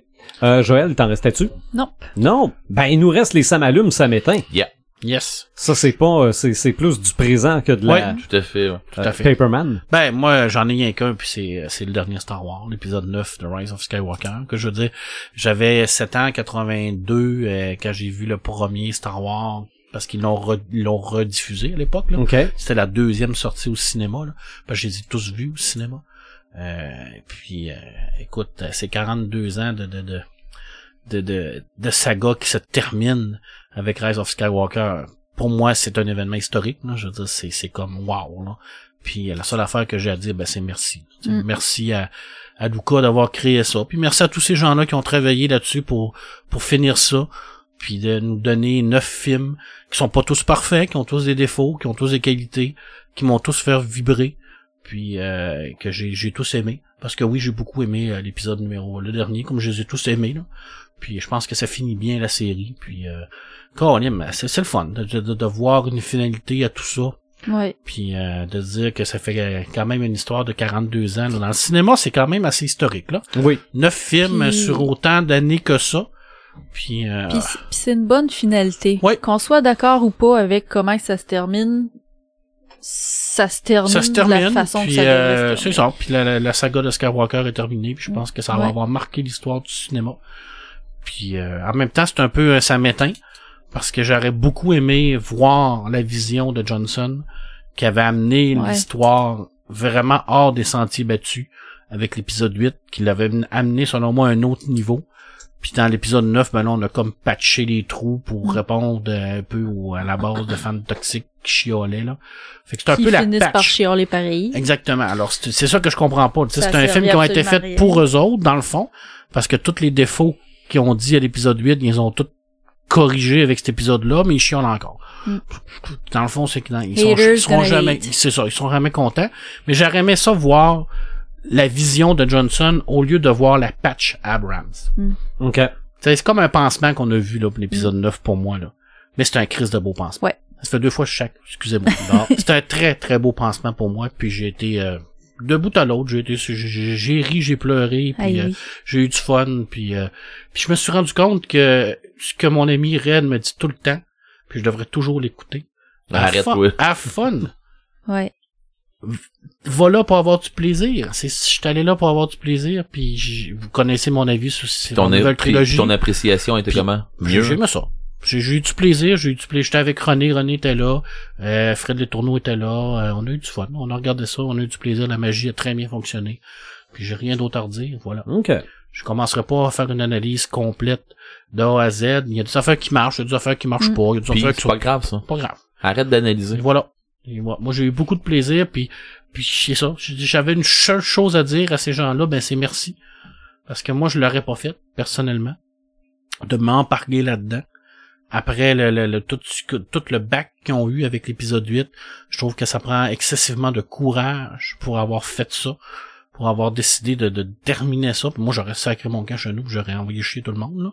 C'est un peu comme Cartman, là. je vous emmerde et je rentre dans ma maison. C'est ça. Mais les autres, ils sont, ils l'ont fait, puis euh, ça a fait euh, une belle finale. Puis écoute, c'est 42 ans de ma vie. Puis euh, merci. C'est tout ce que j'ai à dire. J'ai eu du Ok. fun. J'ai eu beaucoup de fun. OK. Imaginatrix? Ben pour continuer sur ce que ce que ce que Marc dit, euh, moi ce que je trouve qui était très bien dans ce film là, c'était au niveau des émotions. Mm. T'es t'es t'es sur tes émotions tout le long du film. Je veux dire, moi j'ai ri, j'ai braillé, j'ai été surpris, j'ai été émerveillé. Je veux dire, tout est là tout le long du film, ça s'en était demandant, mais je veux dire, c'est ça qui est le fun là-dedans. là. Space Opera, c'est ça? C'est ça. Puis, euh, puis tu sais, à la fin, il y avait comme tellement de contenu. De, je suis retournée le revoir justement pour comme mieux mieux comprendre puis mieux apprécier puis tout mais puis parce que je l'ai beaucoup aimé aussi mais euh, en sortant de là j'ai croisé un ami euh, qui venait de le voir lui aussi puis il dit hey tu veux-tu qu'on aille prendre un café pour en jaser? Il dit j'ai besoin d'en parler Ah, c'est ça qui me manquait, moi. ben oui c'est Ça, ça, me, ça me manquait d'être avec vous autres après le film. C'est ça qui m'a euh, manqué de plus. Fait que c'est ça. Ben j'ai failli t'attendre de si Sylvano t'avait fermé euh, juste un petit peu plus tard là, j'aurais été à la porte puis je t'aurais attendu à la sortie du cinéma. là. Mais euh, mais tu sais c'est ça là, c'était comme on avait besoin Mhm. d'en parler, on s'est assis, on a bu un café, on en a parlé puis puis tu sais c'est ça, c'était c'était une belle finalité de tout tout ça. Là. Fait que euh, fait Puis si vous voulez la preuve que Star Wars, c'est pas de la science-fiction, là, ben regardez ce film-là, là, puis vous allez voir c'est quoi du space opéra, là. ouais, il y a Parce qu'il y a quelques rien de SF là-dedans, là. OK. Tu sais, c'est, c'est, si vous voulez, il y a il y a rien de quelques scènes que tu là-dedans. dis OK, arrête de te poser des questions maintenant. Magie, magie, magie, magie, parce que comme je cherche pas science-fiction là-dedans, il y en a pas. Ouais, Ça, Ok. cou- Mais ça court debout sur des vaisseaux spatiaux, puis avec des On chevaux, s'en fout. puis C'est quoi je vous ai dit? On s'en fout. non, faut pas se poser Enjoy. des questions. Ça. Enjoy. Comment t'appelles ça de suspense? Ce- la, la mise Suspension. La, mise en pause de l'esprit critique. Et voilà. Et voilà. Moi, j'étais était à off, puis quand j'ai Hey, ça fait Oui, longtemps, moi, cet esprit-là, je l'ai envoyé promener. C'est ça. Pourquoi c'est de même? Parce, Parce que, que c'est le pouvoir cosmique. Tout à fait. Mother Box quand on parle Ah, de DC. Tu sais, quand, quand, quand tout le reste est bon, là, je veux dire, euh, ta crédulité, tu t'en tu t'en Bon. fous. là. Ouais, mais, euh, mais bon. Fait que c'est ça. Sinon, euh, vite, vite, des ça m'allume, ben, comme je vous dis, j'ai écouté beaucoup de films. Euh, Il y en a qui m'ont laissé plus indifférente que d'autres, mais il y en a qui m'ont qui m'ont vraiment beaucoup touché. Euh, à commencer par euh, Christopher Robin. OK? Euh, l'histoire Que j'ai pas Winnie voulu voir. de Pooh, mais j'ai braillé tout le Je veux long. pas le voir. Ah, c'est terrible. juste, juste, l- tu sais, j'ai l'impression que Winnie the Pooh, premièrement, il a exactement la même voix qu'il y avait dans les dessins animés, Mhm. là. Ouais. Je, je sais pas si c'est la même ou Ah comment ouais, ils ont fait ça mais... Ah non, moi j'ai vu la bande-annonce. J'avais vu la première fois qu'elle est sortie Ah oui. la bande-annonce. Je l'ai vu, je dis non, non, non, non, non, non, non, non. non, non, je, je ne vois pas ce film-là. Puis Non. sa naïveté à Winnie l'ourson, là, de, de tout comme... Ça représente tout ce qui est l'enfance, dans le Mhm. fond. Puis il parle à, à, à Christopher, qui est rendu un adulte, mais tu sais, il fait comme « Oh Christopher, je suis tellement content de te voir, t'as tellement pas changé. » Puis là, Christopher le regarde, fait comme « Mais j'ai full changé. » Il fait comme « Oh non, t'es pareil. » Tu sais, c'est comme toute la... J'ai La braillé. naïveté, là. La naïveté, j'ai Mhm. braillé toute l'heure. J'ai Ah trouvé ouais. ça extrêmement, extrêmement touchant. Puis tu sais, même si euh, j'ai peut-être pas écouté tant que ça Winnie l'ourson quand j'étais jeune, jeune, ça a, ça a peut-être été plus tard avec mon Mhm. neveu, puis c'est c'est j'ai j'ai trouvé ça juste merveilleux comme film puis l'acteur euh, j'ai j'ai oublié j'ai oublié tout le temps son nom à cet acteur là Evan McGregor. Qui- qui- Ouais. Oui. Obi-Wan Kenobi. Euh, c'est ça Obi-Wan qui était excellent dans le rôle de Christopher Mhm. là j'ai j'ai vraiment vraiment embarqué là-dedans C'est ça. Moi moi aussi, j'ouvre une petite parenthèse sur Winnie l'ourson. Il y avait le dessin animé à la recherche de Christopher Robin. ok OK? Que tout le long, les personnages, ils le cherchent, il est pas là, puis oui oui OK? Pour, à la fin, on se rende compte qu'il était parti à l'école. ouais OK? Que, je sais pas trop c'est quoi la dernière phrase, là, que, que tu comprends que tant qu'il va imaginer Winnie l'ourson, Winnie l'ourson va être vivant, là. Mm. mais que là, il est en train de grandir, puis que Winnie l'ourson va mourir, là. Ben, ça, c'est comme le, le grelot du Père Noël dans Polar Express. Hmm. OK. Hein, t'es aussi Non, non, longtemps là, que tu t'entends regardes, je- le- faut pas le son. celui-là, là. Tu sortiras tes Kleenex en tout Hey, cas. crème, je en tout cas, si je l'écoute, je l'écoute tout seul. Il mourra pas, Winnie l'ourson, parce que toi, tu vas toujours l'avoir dans ton C'est cœur. sûr, c'est sûr. Mais regarde, là, j'ai, j'ai pleuré comme une madeleine avec Charlie Brown, là. Mm. Ah, mais Ça vous donne bon, une idée, Charlie là. Brown. Ah, Charlie Brown, moi, que je dis toujours à tous mes enseignants avec lesquels je travaille, ça devrait être une lecture obligatoire pour tout le monde. mhm. C'est tellement une histoire, une belle histoire. C'est extraordinaire. Ah oui. Puis le film, c'est... c'est- Ah non, moi, le, le, le, le, le- c'est quoi le, le, le, ce que la petite rousse lui dit avant de monter dans, Ouais. dans l'autobus, Ah. là. Que là, tu te dis, c'est ça. C'est ça. Mais bon, je suis une chochotte. euh, T'es humain. euh, oui, aussi. Pas oui. Euh, je ne parle pas de mon ça m'éteint parce qu'il va être commun avec Red? Je pense que tu vas entre autres parler du Mandalorien. Un peu, ouais. Vas-y donc. Ben, euh, je vais passer mes samétins rapidement. Oui. Samétain, euh, il va falloir que je vive dans des boîtes pendant une méchante secousse jusqu'au mois de juillet, ben jusqu'au mois de juin. Fait que pour un gamer, là, C'est tough. tough vivre dans des boîtes. Fait que... euh, Ben, il y a la petite console portative qui peut servir. Ouais, hein. non, non, non, t'as peu. Ouais, il, mais- il a vu dans des boîtes, puis... Euh, ouais, puis pas vivre pantoute. là, Ouais, c'est ça. Fait que ça va être peut-être dans des dernières boîtes, ça, ces affaires. Ok. Non, ce que je veux dire, c'est que c'est c'est tout le boost, qu'est-ce que tu dis? Je vais-tu être pogné pour chercher ça encore, là? Puis tu sais, euh, Mhm. c'est- ce petit bout-là, là, pour un gamer qui a, pour un vieux gamer, ça fait longtemps qu'il y a du stock, déménager, c'est l'enfer, parce que t'as du stock partout, t'as du stock à, à plus savoir quoi faire. Que tu te rappelles plus comment t'avais plugué ça. Euh, ça, puis que tu dis, ça va avec quel set, ça? Ok. Et c'est ça. Euh, ceci dit, euh, un vrai, un vrai samétain, c'est pas un samétain tout à fait, mais c'est un buff ou je sais plus comment appeler ça là. Euh, The Expense, la quatrième saison. Ah ouais? Euh, j'ai j'ai écouté un ou deux épisodes, puis euh, c'est Amazon Prime qui l'ont fait en passant. Ils l'ont pas repris là, c'est les autres qui l'ont fait. Et je sais pas, j'étais comme trop dedans avant. L'autre, je les ai bench watchés. Puis là, il y a eu un temps mort. Je pense pas que tu peux ben watcher la quatrième saison, moi. La quatrième saison, ouais, il me semble que. Ouais, mais moi, je serais pas capable de le faire. J'ai commencé à l'écouter, mais je peux pas la ben watcher. C'est trop, c'est trop dense comme histoire. Ah, c'est ça. C'est parce que là, là, je sais pas, je, je, je, je sais pas où me garrocher. Oui, je vais l'écouter, mais je, je peux pas dire je j'aime ça comme les premières saisons. C'est parce que moi, j'ai trouvé ça excessivement différent, moi. Ouais, c'est J'ai ça. trouvé qu'il y avait beaucoup plus de densité au niveau de l'histoire. C'est comme plus complexe. Je m'attendais peut-être à, je m'attendais peut-être à une suite, tu sais, je, m'étais- dit, je veux pas être pogné à, parce que je veux pas, je veux pas vendre de punch à personne. non, les je veux pas, on- je veux pas me pogner à, à avoir une série où ce qui, qui va ressembler à Stargate. Puis ce que j'ai peur que ça fasse, c'est ça. Mais là, je pense qu'ils vont nous ramener avec d'autres choses. En tout Mais bon, moi, à date, euh, j'ai quatre épisodes d'écouter, Ok, ok, puis euh, ok. c'est vraiment excellent. ok, c'est bon, je vais Mais continuer. encore je là, ça reste dans ce que cas-là. pour- c'est un public niche. Oui, oui, oui, mais je vais continuer d'abord. Euh, Parce que j'avais beaucoup aimé les autres d'avant. Fait que comme ça, c'est dans la même veine que les autres d'avant? Ben, moi, j'ai trouvé, à date, personnellement, je trouve que c'est la série qui est la mieux écrite. Ah, Des bon, trois saisons, mais c'est beau, je vais je trouve que c'est beaucoup plus complexe. Ok. C'est beau. On est, on est vraiment là dans de la. Perdu dans- dans l'espace, ben je voulais en jaser, mais je l'ai pas écouté. J'ai pas encore commencé. J'ai tellement hâte, par exemple. Ah, c'est quoi. Euh, ça m'allume. Euh, je vais parler tout de suite de Mandalorian. Tiens. Ça m'allume, moi, Mandalorian. Je suis le public pour le Mandalorian. OK? Euh, toi, tu le sais, Marc, Oui. comment je capote sur... Ben, euh, moi, en fait, je l'étais pas. OK. Puis je veux dire, j'ai écouté ça, là. C'est drôle, par exemple, ce qu'ils ont dit à un moment donné, parce qu'il dit... Euh, les Mandaloriens, à un moment donné, dans la... Dans, dans... C'est pas une race. C'est pas une race, c'est un credo. C'est un, Mais- un état. Mais avez-vous vu le mime par rapport à ça? Parce que, en anglais, c'est euh, It's not euh, a race, it's a creed. OK? Il dit ça à Apollo Creed. Ok. Ouais, ok. Non, non, mais je veux dire, ça devait pas être prévu comme ça, là. Non. Je Mais pense je veux dire- pas des fans de mimes. Mais non. les... Mais bon. Mais de toute façon... Mais ouais, Mais- je mais vois la mission avec mais Apollo sur, Creed. mais sur Internet, tu voyais les photos, puis tu voyais euh, finalement le, le- Ah. Apollo Creed euh, avec son, son chapeau américain dans Ah, Rocky 4. Là. Mais non, euh, tu sais, c'est parce que dans ce que moi je connais des Mandaloriens, Mhm. ils viennent de Mandalore. OK. Puis euh, C'est une planète. C'est une planète. Fait que oui, ok, euh, peut-être qu'ils viennent de Mandalore.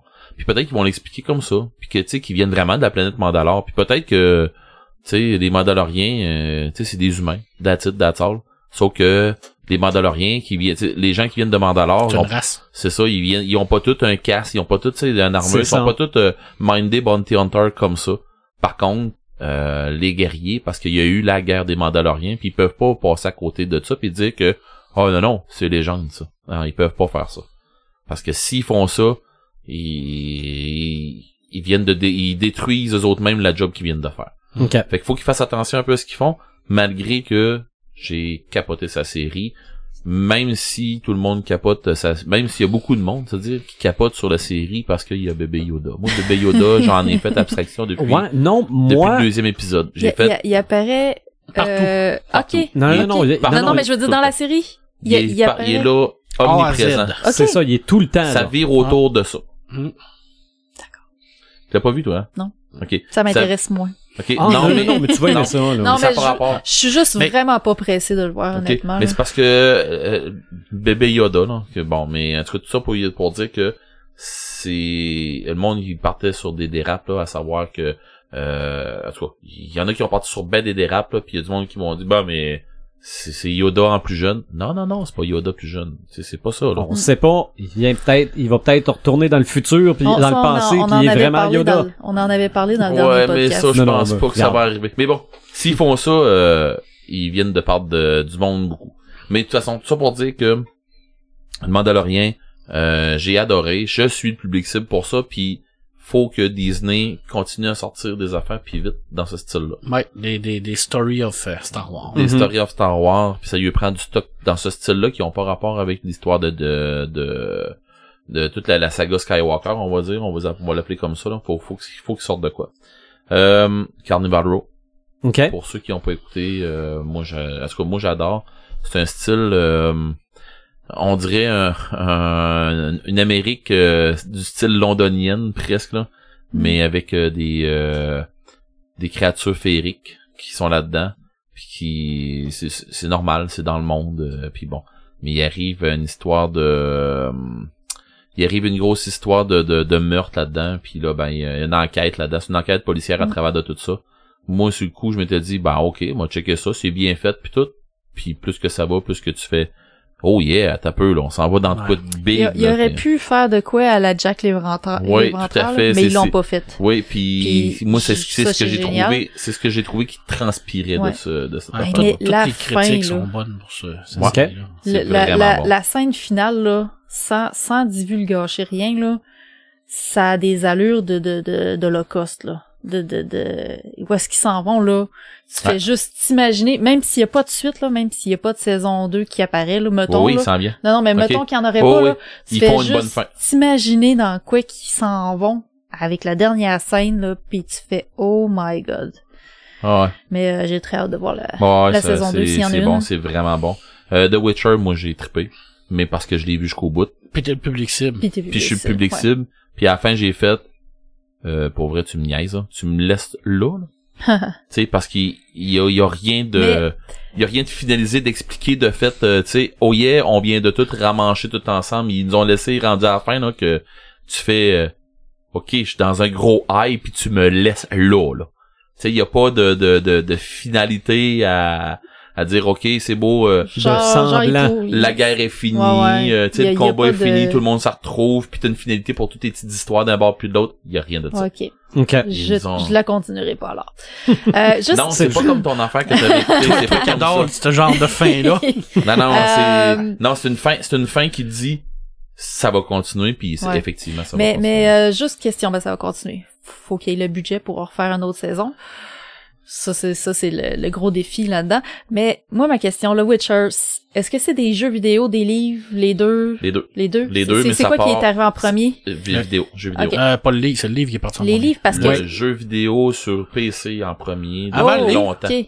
Hey, ça part là, là, de Ouais, loin, passe- Witcher. C'est qu'ils le ont- livre, ils il ont- me semble que ils c'est ont pas d'avoir- d'un livre. Ils ont l'air Ben, d'avoir beaucoup de livres. là. Ok, mais peut-être, mais ça, ça date de quand ton le, le... C'est une sacrée bonne question, mais je connais pas, je suis pas connaisseur là-dedans, là. Je suis pas certain, moi, moi, je connais The Witcher, là, Mhm. depuis longtemps. Depuis puis- les années 90. Ah, ouais. OK. Ah, ça, ça ferait du sens. Ah, ouais. Parce que moi, c'est ça, sur Instagram, j'avais vu qu'il y avait une série qui s'appelait Le Sorceleur, une série de livres. Mais tu sais, ils sont rendus à peut-être 6 ou 7 volumes. 90. OK. OK. En, en, en roman, ça? Ouais, en roman. en roman, puis en 90. jeu vidéo? Euh, C'est ça, je vais regarder. là. Ouais, parce que je suis pas sûr entre les deux. Mais bon.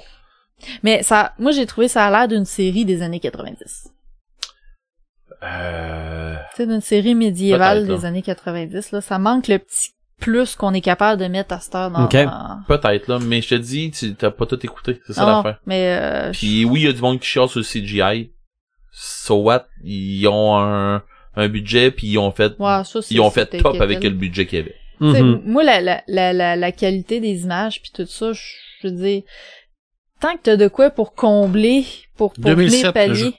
Le premier jeu? Ouais, sur euh, Windows, Ah, ça euh, se peut. USA, 30 octobre 2007. Ah, CD Projekt. Ah ouais, c'est pas avant ça. Ouais, ben, Le moi, Witcher, le premier, là. C'est Pas- ce que j'ai, là. OK. Bon. Bon, ben... mais, mais c'est ça. Moi, tant que t'as quelque chose Ben, pour 2007, ça fait pallier à tes, tes, tes, 13 ans. tes points négatifs, un peu, si on veut, je veux dire, je peux toujours continuer d'embarquer, mais là, moi, j'avais rien, j'avais rien pour m'accrocher. Non, non, mais, mais moi, ce que... Moi, j'ai trippé. Mhm. Puis, ben, c'est ça, j'étais le public cible, fait que... Ouais. euh, mais bon. Mais t'as raison, que c'est sur, gamers... euh, c'est sur euh, CD, là. C'est sur PC. Ouais, c'est ça. Le premier Édité jeu... par Atari. Euh, oui, je pense Inc. que oui. Ah. Fait que... euh, mais c'est ça, le premier jeu, il date. Fait que... euh, Ah. Le premier jeu était de style... euh, très de style Diablo. OK. Ça pognait beaucoup dans ce Ouais. style, dans, dans ce temps-là. Puis maintenant, c'est plus du style RPG. Euh, D'ailleurs, euh, The Witcher 3 qui est immense comme carte, comme jeu, qui est long à faire, ça n'a pas de sens, ça, mais bon. Euh, je vais finir avec... euh, J'ai un petit projet que je suis en train de, de, de, de me starter. C'est pas, c'est pas un projet, c'est... J'aimerais ça. J'aimerais ça que ça, ça parte euh, comme du monde, mais bon, euh, ça coûte des sous pour ça. Euh, je veux me ramasser le maximum de stock de audiolib. Euh, ben, de, non, pas d'audiolib. Des, des romans audio. Euh, puis, tu sais, je veux dire, il y a des bons romans audio, puis il y en a des moins bons. Puis des fois, c'est le lecteur qui fait que Mm. euh, t'accroches ou t'accroches pas. Puis Audiolib, euh, pas pour leur faire une publicité là, mais oui, on va lui faire une publicité là. Euh, c'est pas dur là, on s'en va sur audiolib.fr. Euh, tu peux commander ton stock euh, online pour avoir ton, ton tes livres euh, version téléchargeable, ou tu peux le commander aussi dans une bibliothèque. Tu peux le commander aussi online, mais tu peux le commander dans une bibliothèque, ce que moi je fais pour l'avoir euh, physique, ce que j'ai présentement. Puis présentement, ce qui est mon gros, gros, gros ça m'allume, c'est euh, le signal de Maxime Chatham. Fait que, tu sais, c'est, deux CD. Je pense que c'est 13 heures. C'est deux CD qui vont te donner 13 heures. Puis euh, il y a un lecteur, tu sais, on- il me parle un peu du lecteur pis tout Mm. ça. Euh, ouais, l'autre CD, il, man- il est manquant, mais parce qu'il est dans mon auto. euh, puis tu sais, je veux dire, euh, le signal comme c'est là, je suis rendu au chapitre 4 ou 5 là. Puis euh, c'était une histoire de sorcière. J'étais arrivé ici là, j'avais même pas envie d'arrêter mon char. Je m'étais dit, ok, ah ouais, il, passe- il se passe quoi là, il se passe quoi là? Puis là, ben il y a, il y a quelqu'un qui vient de disparaître autour d'une galerie là. Puis je sais pas ce qui se passe, puis là j'ai hâte d'a- d'a- d'aller rembarquer dans mon char tantôt là. Mais euh, c'est une histoire dans le fond qui se passe euh, près de Salem. Euh, le, le, le, nom m'échappe là parce que trop, on a trop d'infos là. Euh, le nom m'échappe là, mais euh, c'est une petite ville proche de, de Salem. Euh, fait qu'il y a une histoire avec euh, des, des- dans un bois euh, où une, une famille s'est acheté une maison sur le bord de ce bois là. Il y a supposément des sorcières qui auraient été trouvées dans ce coin-là, qui seraient les sorcières de Salem seraient originaires de là, mais les sorcières euh, ont pas été passées au bûcher et en justice dans cette petite ville-là parce qu'ils faisaient pas les trucs dans des petites villes, ils faisaient ça dans une grande ville. Salem Ok. qui était Mais- la plus grande ville à côté. Mais euh, en passant, euh, peut-être que ça va, ça- c'est un détail dans ton histoire, mais les sorcières ont pas été exécutées à Salem. Salem, ils ont été exécutées à Salem Village, qui était un petit peu à l'écart, qui est comme un peu en banlieue de Ouais, Salem. ben peut-être que je vais l'avoir fait que c'est peut-être rapidement. ça dans, dans ton Euh, histoire. Mingan Falls. C'est là, c'est c'est là qu'ils sont. C'est dans le fond, c'est euh, la famille Steiner qui s'installe là-bas, puis c'est une- tu sais, c'est un petit paradis qui viennent de s'installer. là. Elle, elle travaille pour la télévision, puis euh, lui, il fait des pièces de théâtre, puis là, ben ça marche pas bien ces pièces de théâtre, puis elle est écœurée un peu de son histoire de télévision, fait que euh, il décide que on change un peu notre vie. Fait qu'ils s'en vont là, mais sauf qu'il y a des disparitions d'un bord puis de l'autre, Mhm. sais, dans le bois, puis des affaires comme ça. Mais tu sais, on connaît Maxime Chatham un peu, puis c'est... c'est Tu sais, regardez là, euh, je me suis trompé en disant tantôt euh, 13 heures. Deux CD de 20, ça fait 21 heures. Oh. Yeah. Puis le, le, le poids là en meg là, ça serait 600 606 meg puis 585 meg. Mais c'est Ouais, même pas une ça. journée complète de lecture. Non, non, ben non, tu peux, tu peux écouter ça d'une journée. Mais euh, non, c'est des affaires à un moment donné que t'écoutes Ouais, puis que tu, tu dis. dors un petit trois heures pis t'es bien ça. correct. Mais c'est euh, le signal puis là euh, bientôt je vais avoir euh, l'autre qui s'appelle euh, Une secte qui est le nouveau de Maxime Chatham. Euh, fait que je vais peut-être euh, ce que je vais faire, je vais peut-être me faire un- un- une critique quand il va être fini. Je vais faire une critique online ici ou je fais Mhm. ça un peu comme dans les red level que je faisais. Je vais voir ce que je vais faire avec ça. Puis mon but cette année, c'est euh, tu sais, on se prend tout le temps des résolutions qu'on tient pas là. Mais celle-là, ça va être une. euh, elle avec euh, l'autre que je veux me tenir, là, qui euh, refaire une collection de de d'Astérix. Euh, mais je veux je veux me refaire je veux me faire une collection euh, comme du monde de, de livres audio. Fait que Ça, ça va être après les boîtes, là. Ouais. Ouais, mais c'est parce que c'est justement là, c'est que rendu au mois de juin maintenant, euh, on va finir par avoir la paix. Puis euh, tu sais, fait que c'est ben je vais finir par avoir la paix. J'imagine à un moment donné, ça doit lâcher là, je veux pas craindre là. C'est Mais- rare que t'as la paix quand tu arrives dans une nouvelle maison. Ouais, en tout cas, c'est sûr là, mais bon, euh, pour tout de suite là, c'est ça. Fait que audio libre, c'est écrit, c'est pas libre, c'est audio Libre. libre, L I B. Comme dans, comme dans librairie. Euh, Ouais, c'est ça. Ah, mais moi, euh, une liberté. Liberté. mais oui Au aussi petit côté tu peux. Braveheart. Là, Tu peux, mais euh, mais euh, avec ça, euh, tu sais, ils ont vraiment, ils ont vraiment, vraiment beaucoup de stock. Puis c'est tout du stock. euh, c'est il y a beaucoup de best-sellers, des affaires dans même là-dedans.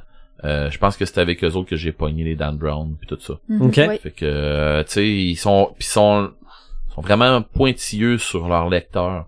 Puis le son de leur lecteur est bon, le, leurs lecteurs sont bons, puis leurs lecteurs mettent des, des ils, ils- Ils ils vivent. s'imprègnent, ouais, ils vivent, ils s'imprègnent de leur personnage. Puis quand que le personnage a peur, tu le sens dans le dans le lecteur là, puis tout ça. Fait que c'est pour ça que tu deviens ses nerfs quand que le gars il a peur ou tu sais c'est fait que euh, sait courir après dans le bois, ben tu sais que elle- tu sais il arrive de quoi là, puis ils sont capables de te mettre une Mhm. une intensité là-dedans que ah, j'a- j'adore ça pour vrai, je triple, là, c'est un méchant temps. Fait que Ok. C'est ça. Ben moi je reviens vite vite sur le Mandalorien parce que c'est mon Samalume et mon Samétain. petit Samétain, là, ben ben petit. Bon, Samalume parce que j'ai bien aimé ça. Parce que, contrairement aussi à la plupart des séries qui sont faites pour le streaming, celle-là sortait de semaine en semaine Mm. et était faite pour ça. OK? Parce que... C'était un coup de marketing hein. Oh, Oui, mais Marc, lui, reprochait à la série que ça, ça virait en rond Ouais. par bout, là. Mais une vraie série télé à la semaine, chaque épisode est fait pareil. Ouais. OK? Moi, je vais toujours me rappeler que David Banner devenait Hulk à 19h20 et 19h50. OK? À toutes les semaines. OK? 8 heures, et, euh, attends un peu, j'ai dit 19h, 20, 20h20, 20h50 Ouais, ouais. à toutes les semaines. C'est arrivé peut-être quelques épisodes là, pour euh, nous déstabiliser qu'il devenait Hulk juste une fois à 8h30, là. Mais d'habitude, c'était comme ça.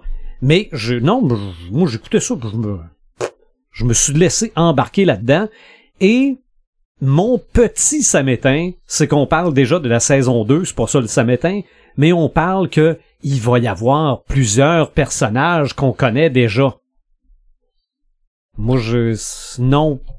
Avant, faites autre chose. Allez... euh, Ben, ça dépend Allez quel ailleurs. personnage. Si c'est des Ben, personnages qui tournent autour comme un Bosch ou ben, euh, Ben moi j'ai euh, Dengar. ou, Si on se ramasse avec Dengar, si on se ramasse avec Boba Fett, si on se ramasse avec euh, euh, IGT8, non IGT8 devrait être mort normalement. Normalement parce qu'il est mort dans Shadow of the Empire, mais c'est pas, euh, c'est pas canon. Il y en a plusieurs. Ben en tout cas mettons mettons IGT8 ils l'ont peut-être refait, euh, tu sais Ouais. ça se pourrait là parce que IGT8 c'est comme IG11. là. C'est le même c'est le même euh, même frame. OK. C'est rien que c'est pas la même personnalité. Bon. Puis Mais- euh, mais tu sais il y aurait Forlum, il y a Zucus, il y a euh, il y en a des écœurants là, là-dedans là. Zucus là, tu pourrais faire tellement de quoi de fou avec ça. là. C'est ça, mais de, de toute façon, on, on a ramené les Jabba là-dedans, puis plein d'autres. Puis ça me dérangeait pas, je trouvais ça bien le fun. Les Jawa. Les Jawa, excusez, ça. Les Ja- Jabba, Jabba, euh, ouais, c'est plus gros. pas un peu. Jabba? Jabba, non, il est mort. Non, Jabba il est mort là dans ce temps- dans ce Dans ce temps-là. Bébé Jabba. Ah, Ça peut être quelqu'un qui a pris la place de. Jabba. Euh, Parce peut-être que- non, mais pourrait aide- avoir un rapport avec les Hots, par exemple. Ben oui, parce que qui qui a pris la place de Jabba sur Tatooine? On l'aurait su. Ben non, pas encore, là, mais, Et là, voilà. mais c'est un autre Crime Lord. Mais bon. Fait que finalement, là, j'ai pas, j'ai pas de gros sommetin.